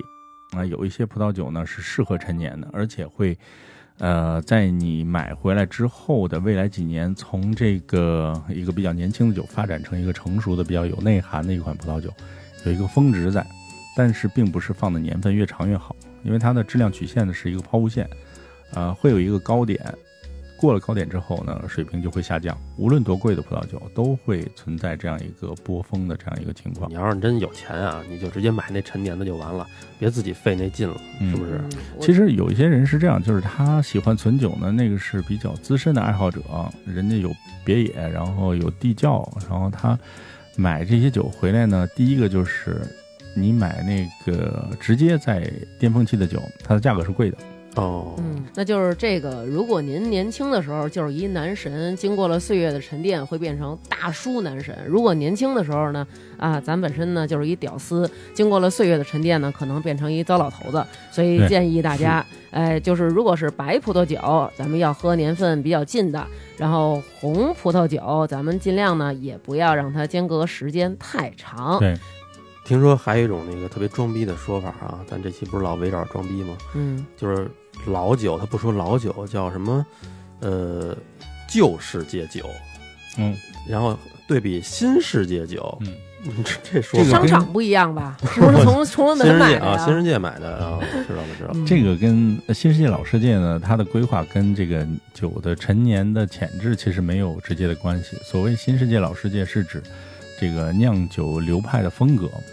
嗯，主要靠地域来划分。因为呃，传统的酿酒国家呢，被定义为老世界，就是主要以欧洲为主，法国啊、西班牙啊、意大利、嗯，德国，包括奥地利啊，还有东欧那些国家都有产葡萄酒，包就是括俄旧罗世斯界就是帝国主义世界，你的意思？然后新世界就是咱列们强咱们是啊，嗯都是列强那种。也其实都是帝国主义，只不过他们递的早跟递的晚的问哦，题。新新世界说的又不是一不是商场，也不是说的是这个社会主义制度什么之类的，是吧？新世界呢，就指开蒙比较晚的这些地方，然后比如说澳洲、呃新西兰、哦呃南非、呃这个美国，还有像阿根廷，他们的酿酒风格相对来说是比较新派的，啊、比较强调这个葡萄本身的味道，比较强调葡萄品种的个性，然后从酿酒手法来讲，也更多是这种适合年轻饮用的。嗯，呃，一般来说，是不是也便宜点儿啊？呃，人工便宜，所以酒就便宜。人工和地，这个是决定了很大的这个葡萄酒的最终的价格的一个因素。嗯嗯，那还有一个问题，这个问题有点高深了啊。其实我没明白啊，咱们听众问了，说为什么人家说喜欢喝红酒的人都得喝八二年的酒，是因为这种这一年的酒比较狗吗？呃属狗嗯哎，比较狗。呃，八二年呢是某一些葡萄酒比较好的一个年份。嗯呃，首先说八二年在波尔多的这个左岸，呃，波尔多是个地儿，嗯啊然后呢，中间有条河，那么这条河的左边有几个村儿，这几个村儿在一九八二年的这个年份非常的好，就是葡萄丰收，在采收之前没怎么下雨，然后阳光也不错，然后那一年的这个整体来说，酿出来的酒的水平会比较高。哦，还真是有这么回事儿。对，嗯，但是这个呢，仅局限于某些地区。在我们在就是谈这个葡萄酒质量的时候呢，一般来说你要多放几个维度在里边儿。如果你只放一个年份维度，比如说一九八二年的这个智利的某一款酒，它就不见得好。包括其实，在一九八二年波尔多右岸的葡萄酒，就相对来说比较一般，没有那么大的这种、哦这种呃质量差异。明白了。还有明白什么了？不是，就是说这 个，首先啊，葡萄这嗯个只是在左岸，当时这个葡萄产的比较好，嗯，它葡萄的质量好，那我拿葡萄做出来的酒自然质量比较好。但是同样的，这一年你在右岸或者你在其他国家，你葡萄质是量没有那么好我知道，但是对啊，吧就是说我啊，或者说大部分人，我估计你拿出这瓶酒，你看着只能认识那个一九八二那几个字儿，嗯你看不出来什么左岸右岸的。是这个还真的是一个比较市场化的一个因素，就是因为，呃，葡萄酒本身是一个舶来品嘛，它给我们传达的信息呢，大部分来说都比较复杂。嗯，我们能够记忆的信息都是我们最容易认识的，所以就是说年份这个东西呢，呃，其实是非常的也因酒而异的，但是我们能记住的就是这个数字。那么嗯，大家被广泛传播的呢，可能就是说，哎，八二年，大家能记住这么一个一个符号吧，一个标签，所以嗯就会被无限的被放大神化了对对嗯对，但是我好像看那个之前我有一个视频，我看了看，学习了学习，就是说这个看那标上那个地名儿越细，说明这酒越好，是的，是是这意思吗？呃，这个就是普遍在这个欧洲国家，它会有比较系统的这种农业方面的法律，它会规定到这个每一个地区、每就是说每一个省、呃每一个县、每一个村儿，你这个村儿种什么葡萄品种，我给你一个什么样的一个管理方式，你按照我这个方式酿的酒，就可以给你一个作为呃这个第三方的一个质量保证的评级。嗯，呃，上个世纪中叶的时候吧，更多的能给消费者一定的这种消费指向性，比如说，呃，我给你一个等级水平，你按照这个等级水平去买，它就是这个水平线以上的酒。那么后期的发展呢，就是酿酒师，呃，后期从这个农业生产里面解放出来了，呃，他们也越来越有钱了，就是越来越能发挥自己的这种艺术家气质了。那么他们就会嗯说的挺装逼的，听着嗯嗯，听见了，艺术发挥自己艺术家气质，嗯其实后期的酿酒师呢，更愿意在不同的地方种植他自己的这种想法在葡萄园里面。嗯呃，当地规定非要种赤霞珠，但是我觉得这块地，我想试试梅洛这个品种怎么样。嗯那么我经过了十五二十年的这种试验，我发现梅洛在我这块地有非常好的表现。那经过一些行家的这些评价，觉得啊这块地可以，然后这个酒的在市场里的价格也会一路飙升上去。那一些品酒的这种机构啊，包括专业的一些葡萄酒品鉴的人，会给他写一些文章出来，嗯它的价格也会一路飙升。但是呢，你回到农业部出的这种体系里面，它就是入门级餐酒，有可能一瓶餐酒会卖到几千上万。所以这个，呃，在现代的这种环境下呢，就是大家通过等级啊，通过这些地理标识来判断葡萄酒的质量呢，可以作为一个参考，但绝对不是说绝对的一个因素。嗯哦，那那刚才我说那个地名儿越细，嗯那个到底对不对？呃，大逻辑上说是对的，就是说如果它规定到村庄级的话，它肯定有一个基础质量的保证。嗯。哦，那来了啊，这个终极问题了啊，呃，拿红酒做面膜，就是直接买一瓶红酒啊，我给它先留出点儿来，拍在我的脸上。还有女生喝红酒，美容养颜、降胆固醇，对心血管有好处，这些是真的还是假的？呃，做面膜这个事儿呢，没体验过，嗯但嗯是。呃，理论角度来讲，它不太适合直接往脸上敷，因为化妆品里面主要添加的这些成分，跟食品里面是完全不一样的。就是所谓红酒面膜呢，它除了有红酒的一个色儿以外，其他里面的成分呢，大部分的作用性成分跟葡萄酒是没有关系的。嗯呃，然后就是这个保健的这方面的效果呢，是说，如果你非要喝酒的话，那么肯定喝葡萄酒是最健康的。如果你长期有饮酒的习惯，就是反正都得喝，嗯喝点好的，就是那葡萄酒，那这个喝多少也不能说照着瓶儿喝，是吧？嗯，这健康不健康呢？你也得是不是适量啊？一般来说，呃，比较合适的量就是一天两杯，就是说一瓶葡萄酒喝三天，属于比较合适的量。呃，如果说饮酒量比较大的情况下呢，像我自己是一天一瓶儿，到目前为止呢，也没有发现有什么皮肤上的优势，对，皮肤上我皮肤上属于纯胖，往外撑的比较紧致，然后其他方面倒没有感觉有什么特别明显的东西。但是，呃，我的血脂相对来说是比较低的，然后血管弹性也不错。这个就是跟你喝啤酒和喝白酒可能相对来说带来的这个危害会更小一点儿。还有就是喝葡萄酒的时间一般来说拉的会比较长，尤其是你自己在家自斟自饮的情况下，呃，速度会比较慢，对于肝脏的伤害可能也会更小一点。时间上就是咱是晚上喝好啊，还是什么时候喝好啊？睡前前睡觉前喝啊一般来说都是晚上吧，早上就开喝那属于腻的。啊也是也是也是。嗯哎，这葡萄酒这么多种款，有没有区？比如说喝完了有时候的区别就是，比如说有的喝完了可能是话密，有的喝完了是高兴。哎，我觉得这看有人的。 啊，对对啊对，这个是啊绝对分是人吗啊，啊这样这样这样。对你像徐哥喜欢说英语，对吧？哦哎，这是分人，他喝什么他都喜欢说英语。那你既然提到这个晚上喝了啊，咱们有一个听众，他问了一个问题，他说哪一款红酒啊比较助兴？他提的呢是性爱的性，然后呢还有呢就是有什么玩法和喝法？就是跟床上喝是吗？对，就是能够哎首先一个得看自己长相，然 后那个后还得边儿看身体素质是吧？对对对身体素质。啊，不能喝两瓶倒了。其实，呃，葡萄酒呢，对于促进两性关系这方面呢，没有一个可追溯的依据，说有更好的这种、这种、这种，就是数据。还行还行，我差点以为你要胡诌出一 些真有这不，这种呢，其实可以搜。其实曾经有一个呃嗯呃品牌是阿根廷的一个品牌，然后它叫种马园。这个葡萄园呢，包括了一个非常大的一个马场，它的这个庄园主是非常喜欢骑马的。嗯，然后呢，这个所以就给这葡萄园起名叫种马园。但是呢，后来呢，被某经销商这个曲解利用，说种马园，因为这个红葡萄酒啊是壮阳的，哦，啊呃，瞬间卖光。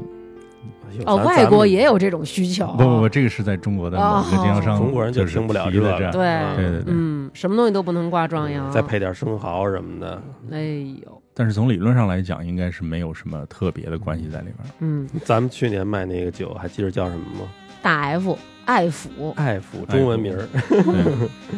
爱摸牌儿，就是这都是故意的，就是这个是一个营销方向，其实。嗯就是会让这个葡萄酒跟一些美好啊、浪漫的东西联系在一起，嗯，这嗯，可能会让大家觉得更舒服一点，因为它本身的这个属性就会更加柔美一些，对更加浪漫一些。嗯你要有一红葡萄酒叫铁蛋儿，你买吗？对吧？吧嗯是？钢锤是吧？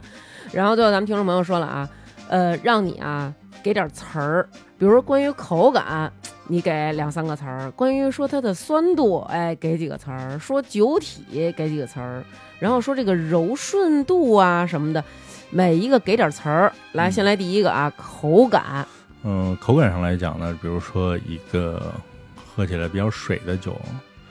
就是喝没啥味儿比较水啊，一般你可以就会哦水哦是感会比较，好像自己喝的挺多似的，喝过的挺多。嗯，这个时候我们应该用一什么词儿来形容它嗯比较这种水呢？比较水的酒，你可以说它酒体比较轻盈，哦。哦，哦，我就是比较水的那种 人， 然后那嗯，口感上比较味儿重，怎么说？呃，这个饱满而强健的。哦哦，哦，你听听这，就是，我这种，嗯你算了。 那酸度呢？呃，如果这酒特酸，嗯然后但是它不淡，嗯，哎但是很酸，你可以说这个酒的骨架非常的强健。哎嚯，呦这他不说是真编不出来呀，真是，要是我可能说这个酒的味道有一点儿接近山西的陈醋，哦哎还他妈骨架了又。嗯对，因为呃，说实话，葡这个酸度在所有葡萄酒里是必然存在的。如果你说这个呃喝葡萄酒就是你完全拒绝酸度的话，基本上是不成立的，因为包括嗯我们喝的最甜的葡萄酒，嗯啊，比如说冰酒，比嗯如说这个法国的苏代，嗯还有比如说这个托卡伊啊这些，嗯呃，很甜。嗯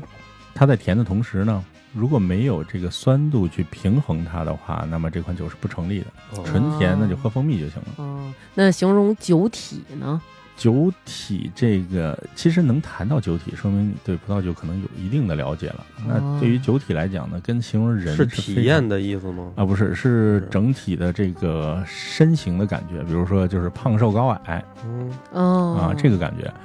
中国词儿就可以拽得更多，比如说比较丰腴的一款酒啊，或者说比较这个健壮的啊，或者说深了骨深了感深的了啊，嗯，听听这个就闭点一想，往嘴里一含，闭点一想，你想到的是谁，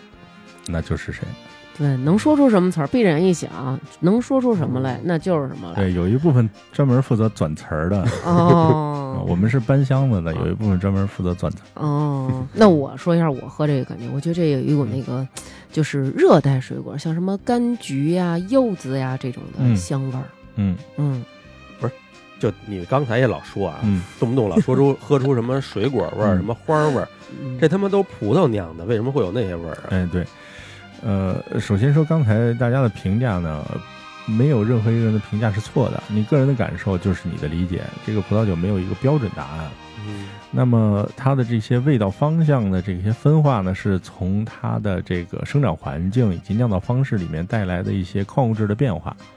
那么一棵葡萄树呢，它种在地里之后呢，我们会修剪它的就是地上部分的植株嗯啊。平时我们看到的这个葡萄啊，就是藤蔓状的这种灌木。嗯呃，小时候如果家里有院儿，住过平房呢，你们家如果种一葡萄藤，就能嗯长成一小亭子。嗯但是酿酒的葡萄呢，我们会把上面这些咔哧咔哧全剪喽，就是让它留的越少越好。嗯它只负责基础的光合作用，它的所有的养分吸取全部来自于根系。去除它的这叫顶端优势。对，切除顶端优势，我走出舒适区，让它尽量就是深挖，深挖潜力。它的根系最深能达到地下八米到十米的这种啊状，态。这么深呢、对这样就是代表着强健了。嗯、说吧，来吧，联也别联理他。联想到其他的嗯， 然后它的这个根系扎根到不同的土壤层的时候，那么比如说呃，在地下一米的地方呢，以沙土为主，然后两米的地方是铁矿物石，嗯然后三米的地方是这个砾石，然后不同的这个土壤层还有它的这种矿物质的结构呢，会直接折射在水果上面。呃，它还是葡萄的时候，有很高的糖度，你可能体验的不是那么的明显。但是通过酿造过程之后呢，就是把酿酒师希望展现出来的矿物质所折射出来的这种感觉会放大化。它里面富含的矿物质的成分越复杂，那么它带来的这种味道方向可能就会、哦呃，就是更加地说复这杂些味觉其实是矿物质带给的。对，主要是矿物质。哦，对，长学问吗？嗯，长学问吧。我感受一下，我得好好感受一下。嗯，哎，我我有的时候喝这红酒啊，喝完了以后嘴唇发紫，印堂倒没发黑我啊。主要是他那个特别邪嗯乎，因为他那个嘴上有那种小裂纹儿或者干皮什么的，喝 以后是一块儿一块儿嗯跟的他妈黑吃了死耗子似的。那个这个会不会是有假？有酒，这个是比太较直白了。对，嗯这个比较常见的一个问题，就是很多朋友喝完酒之后，连嘴唇、牙、舌头头，都带颜色，这个是花青素在你这个舌头上或者牙上的一个沉积，这个是一个非常正常的一个现象，因为。如果是色素的话，它的染色应该是平均均匀的，就是无论说是你的这个舌头上啊，或者说是在这个嘴唇上，应该是呃圆润的一块儿整体的颜色，而不是说只在这个固定的部分有一个深度的着色啊，旁边是颜色没有的这种情况。嗯，所以一般来说，呃，假酒反而不会带来这种染色的状态啊。啊那我这喝着好东西了还，对，嗯，这玩意儿有假酒吗？呃，有啊，葡萄酒有假酒，呃，这个东西以前我也觉得是没什么假酒，因为说实话，葡萄酒的销量呢，在中国并没有那么大。呃，做假呢，这个东西你一定要有规模效应嘛，然后单价够高，你才能挣得到钱。那么他们所做的呢，都是市场流通量比较大的，就是分销比较容易的。然法后国的一些这种比较知名的，呃，对，主要仿的是知名的，因为仿知名酒的它的利润会比较高嘛。嗯然后有几种不一样的，就是有一种是仿特别贵的酒，仿特别贵的酒呢，这部分人呢是具备一定知识水平的，然后他们也是呃怎么说下了功夫的，从包装上。呃，因为中国的技术还是非常发达的，你想做什么样的瓶子、什么样的标，啊造造假技术，这有可能比原厂的还好，是吧？中国还有真皮 LV 呢，就是在嗯法国都没有，是吧？然后这个，呃，他们会用低等级的酒去灌高等级的酒，比如说你买一瓶拉菲花了一万块钱，他们就赌这个拉菲谁都不是天天喝，嗯，我给你拿一瓶一千块钱的葡萄酒，灌在一瓶一万块钱的酒里，嗯然后呃卖给你，你觉得哎挺好喝，不好喝你也不好意思说，嗯，反正我喝不出来，对，嗯所以呢，这是一种造假的方式。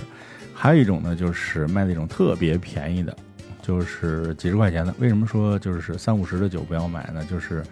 呃，像这种酒呢，就呃有可能用一些化学手段是可以完成的，就是用色素啊、酒精啊，加一些粉末类的东西兑合的这种酒。呃，它会在开瓶之后十分钟左右就变成一个更像冲调饮料的那种感觉，就是你觉得它所有的味道都比较假，嗯嗯，然后跟水果没有什么关系，就是可能过十五分钟之后，那这些味道所有都散掉了，就变成什么味儿都没有，只剩酒精味儿的一个酒。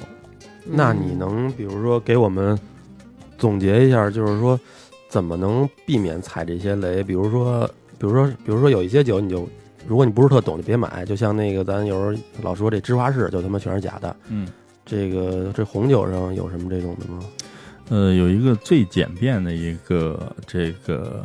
买酒的安全方式呢，就是找我。啊，是是是，嗯，然后呢，还有一些呢，就是说你找一些靠谱的机构，比如说一些连锁的酒类专卖店， 哦，然后在线上买酒呢，最好就是去天猫，嗯然后最好是在品牌店。嗯尽量避免那种什么九十九块钱十二瓶包邮的这种，那肯定是不可能是给你任何好的体验的这种产品。嗯呃，其实这个从信息的角度来讲呢，如果让大家去了解，这个有点儿太牵强，因为要学的内容确实是非常的多。嗯那么我们平时能判断的，可能就是从渠道方向。嗯如果说你能有一个稳定的这种渠道的话，那么其实是最安全的一个选择，就是找一个靠谱的人，或者说一个靠谱的品牌、哦嗯一个靠谱的店，然后长期在这就儿是购买。你呗，你就是想说你哎呗，对对对，就是我了铺。铺垫了，咱们这个铺垫了一个多钟头了啊，对，说 最后说终于个是说正说真真格的了，说真格的了。其实他之前啊，其实不卖给我们这种就是零售，他们都是那个批发，就是直接几万瓶起那种是吧？上回说，对，我是主要是负责贸易环节，就是我们是以集装箱为单位的做这种国际贸易，就是弄一大卡车嗯上意大利村儿里面酿酒的一个地方，拉一个集装箱装到船上，运到中国，通过中国的海关允许之后，放到中国市场，然后就是会有很多的分销商，然后把这些酒卖到不同的渠道里面去。所以我们这种公司，你在市场里是基本上见不到的。嗯，反正我觉得一是保真，二是它这价格肯定就是没经过一层层的这个剥削，嗯是吧？嗯，咱这回好不容易又给人家叫来，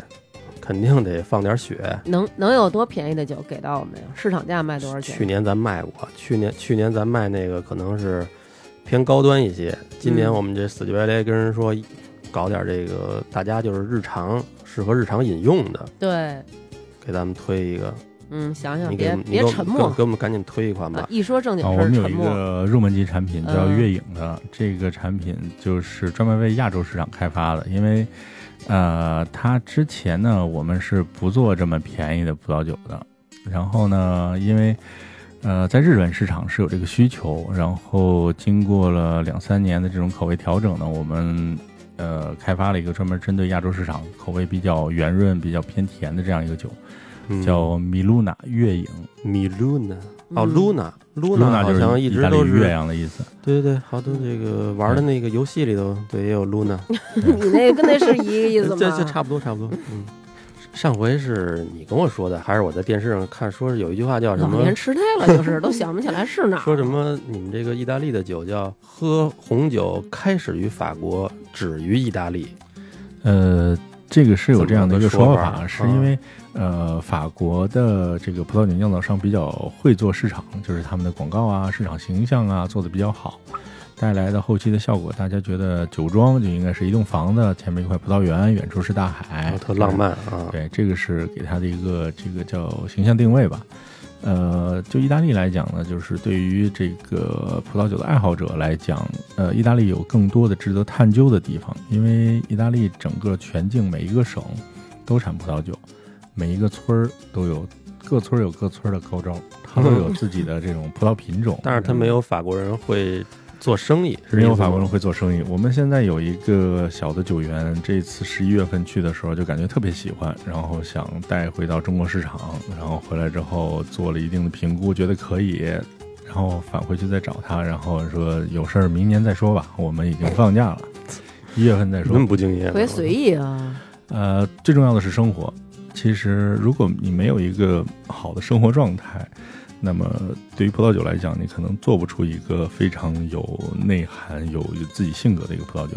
嗯，是不是有点像那个大长今那种感觉？就是说要那个怀着这个吃你饭的这个人的爱意，然后去给他做饭，然后这样他吃了才能健 康。你就这这种你感这个觉说的挺法国广告的，对对是对，吗法国人就是这么 说的，法国人就是这么啊， 那法国酒其实说白了是附加值高一些，对。咱们这个可能就是意大利呢，就是还是四目相对。你喝了这个酒之后，四目相对，互相点点头，说：“嗯，好喝吗？好喝，好喝。”就是硬道理。四目相对。我想起刚才说那性三生人性行生活活的的事儿了，嗯，那个。对我们目价格前的市场价格呢，大概在两百左右这个酒，但是如果说啊、能去掉一定的中间环节，然后又能攒起很多人的话，估计一百来块钱。啊，嗯你应该啊可以你说的百元左右，其实就是比如说我们在外头买，就是差不多可能得一小小两百块钱这酒啊，，对，差不多市场定价是这个这个价位空间。如果说餐厅呢，可能会再稍高一点，因为餐厅的运营成本在里面。有不同渠道，你要尊重它的渠道成本嘛。呃，如果您自己从意大利拉一个集装箱回来，那肯定是最便宜的价格了。就看刘娟这边粉丝有没有这么多，然后大家攒个两三万瓶儿，我们可以发一船回 来，我操，那是最便宜的。哎 听嗯过那种电台里边的那样的节目吗？什么听过吗？我来，既然那个雷总今天来到我们这个电台了，啊啊那那听众朋友们其实也是很踊跃 的。上次呢，您录的节目呢也得到大家广泛好评。您看这次来到我们这儿，能不能给大家再带来多一些的优惠？因为我们实在是购买量到不了一个集装箱，但是又想以便宜的价格呢买一些酒，在春节期间馈赠亲友或者自己家喝。您看能不能 勉为其难，为我们提供一些更大的优惠呢？既通然过都已种经啊这么优惠了，咱们就再给听众来点惊喜。对，送点儿什么那个充值卡什么的。通常就应该是九九八了，是吧？这种这种节目一般都得得卖九九八。九九八 呢，咱是涨价了，干嘛呢？这是。对，所以我说就没那个必要嘛，就是大家啊、喝着开心就行了。不其实哎行，你别说这个，就得要优惠，哼，我嗯就就是要这个人给消。嗯就要便宜又好，这样吧，就是我们我们有一个非常强的一个自信心，我们觉得这个产品是有百分之百的客户好评度的。呃，所以呢，我们可以做到让你先把酒拿到手，然后呃喝了之后，如果你觉得不好的话，呃由我负责，你可以退给我。别别别别什别，么意思？就是说，咱们那个听众朋友把酒买走了，啊然后我说这酒不好喝，对，不好喝算我的，然后呢，我把酒再给你，酒我不要回来了，然后就是把啊就喝了钱退人家。对，钱可以退。别闹别闹别闹，真的真的吗真的别闹别闹真的真的，我们已经在中国做了十年了，就是我还没有听说过任何一个人说这个酒不好喝的你。就敢在我们这儿做这种的许诺是吗？他也不是说不好喝，他可能意思就是说不值这个价儿，他那意思可能是这意思吧，就是性价比不到这儿。随便说都可以，就是啊说只要是这个价格你拿到手里面之后，如果你觉得后悔了，那你就跟我说就不要钱了。就是酒给你，我退款你不都退开始货，嗯喝是了吗，？你都开始喝了，我还怎么退啊？那那大家要是我们这听众朋友买了好几十万瓶儿，你都你不怕我们挨个儿组织就是就是哎，我们就组织听众就要把你干倒， 对，恶过两意天我开一个酒店，专门就卖恶这意袭酒，击我你知这道吗呃，我刚才说了，我有百分之百的信心，那我们就放一百瓶好不好？我们看看到底会不会有人说它不好。嗯我操！反正我肯定没准是其中之一。 啊这些我们都会直接筛选、屏蔽、拉 黑，好，嗯行，这可是你说的啊，一百百瓶、一百儿，嗯瓶、一百瓶，免费先试喝，对。多长时间之内给你回馈？就是我收拾这酒啊了，呃，一周之内吧，如果你收到了，一周之内你打开喝了，然后你觉得不好喝，嗯，就退钱，没有任何逼逼。超一周了就不管了。超一周不管了吧，啊超我们100名不管干不了过来，就是哦没有没有那么多的时间去干这个事儿，就是大家一个尝试嘛，主要是为了开心。然后如果说这事拉时间太长了，确实我们也没法管。嗯，行那我觉得啊，这一百个名额，他说的这个操作起来，咱们只能说等于前一百个微信联系你并付款的，你把这些人记下来，就这前一百个。嗯，后续的人如果想买，就是还是直接我们有这个，就是没有这个试喝了。呃，对，就没有这个嗯了。嗯嗯但是就是您就是想买，就是在那个微店，我们的微店和关注公众号，你说一下那公众号名儿。我们的公众号名叫微，我们 的微信公众号的名字叫发发大王国。对，然后那个微店是就是我们平时打赏那个微店，我们原来从来没上过产品，这回等于算是这个第一回，第一啊回给了我们了，对，第一次这个刘娟儿叫大王优选了一款产品，嗯，准备上到这微店里。嗯，然后咱们其他所有想喝这款比较性价比比较高的月影的，就到这个微店来买。我们回头我想想，是一箱一箱卖，还是一瓶一瓶卖？好像这个是不是这酒这个价格，咱不能说除了这一百个人，其他人就不能说一瓶一瓶买了。一瓶儿一瓶儿的运费可能会比较，因为它哦毕竟属于一个就是重量比较重的东西，反正价格我们一会儿可能结束了再跟他砍。去去年我们卖过六百六十六的这个大 F，嗯，我们争取就是咱一箱六瓶儿给控制在大 F 一瓶儿的价格，能喝到这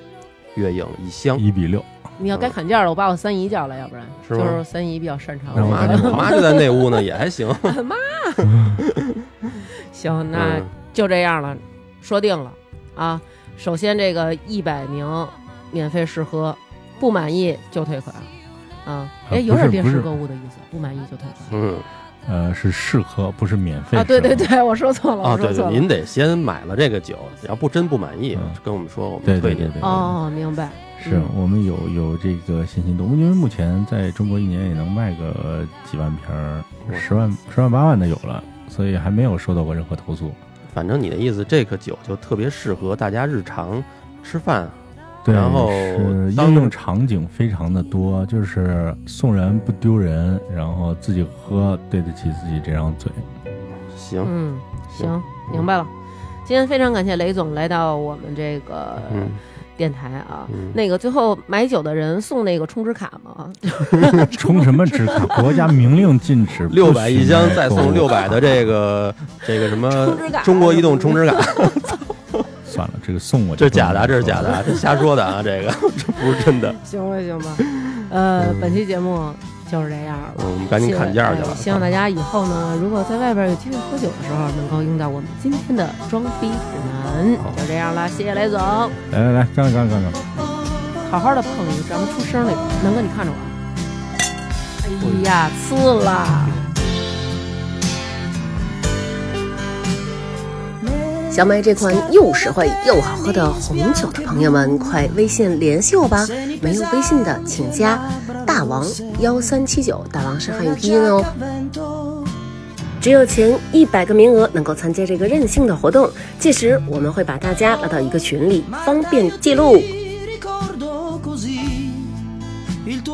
这三期为我们进行打赏的听众朋友有赵云之、Ronan、欧里给的草莓娘、张岩、沈晨明、边宇、田大花、李航航、韩旭、煎饼男子、超爱大王和他的朋友们、不会滑雪的摄影师、不是好奶爸、胖英、王西西不在家、没有抢到首单的梁宇、林同学、星星的婷婷妈妈、永远支持大王哥哥的刘小帅、红红火火火、给点儿哥打 call 的猫老师、徐肉干儿觉得外星人嘉宾太优秀了。成鱼、隔壁小王、我是谁、洛洛的爸爸，每次都改名儿，大王姐就不知道我是谁了。张怡萍、美人音姐姐、罗天童、谢老夫、山盟、京城四季、小蕊、朱小雨、史蒂文、木然、露露、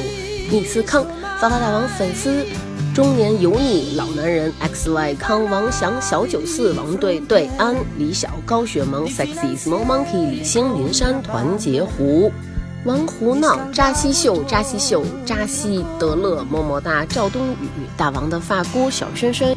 游唱诗人十四大哥哥，大王哥哥又高又瘦又好看，杨东岳，卢思乔，安妮，聂雅倩，长虹，杨森，孙超，大浓眉，罗家没有海，吴国蕊，钱盼，迟笑楠，王楠，多小姐，看名字就打赏，李敏，李化，BZ，杨洋洋，何云翔，我大王怎么能卑微？要打赏呢？赏孙哲、天空之树、胖桃、花花老板、泡泡他爹爱折腾、杨言、王姐、聪聪、张希、田瑞儿、邓丽、如意、钱钱、娟儿、么么哒、大王哥哥要加油哦！大强子、北京青年路风华绝貌大美妞。杨基迪、大王的贴身小护士、饭桶喜乐大魔王、金鹿、黄瓜、花萌、慢灯一吃、桥头拉面、周小小小新、李斌、郭小姐、依依、麦兜七七、王一一一一。LQ 陈慧来、大梅 K 靠谱、阿夏、舒先生、苏苏、田女士、大王哥哥是漂亮小姐姐呀、伐木斗君、刘小毛、严雨涵、长角的狮子、张楚、德国人民需要我、廖建浩、炒客大王、大王的新女友、亚克萨、泰六、霍英俊、张四喜、赵航、赵航给我拍。五月，意大利怎么这么多主食？来自古蜀文明火锅中心的大雅杨柳柳。刚才这位听众可好久没有打赏了啊！大饼卷着米饭就着馒头吃，逗。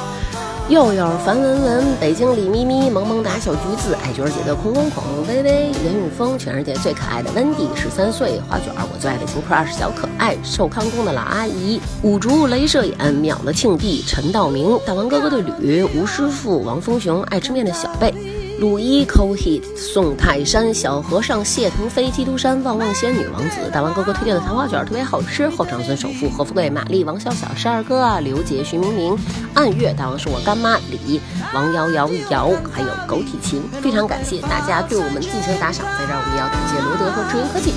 对我们的设备赞助。拜嗯拜。 E adesso anch'io che sono qua. Eh, oh, Marta mia Dio, ti ricordo così. Il tuo sorriso, i tuoi capelli, fermi come la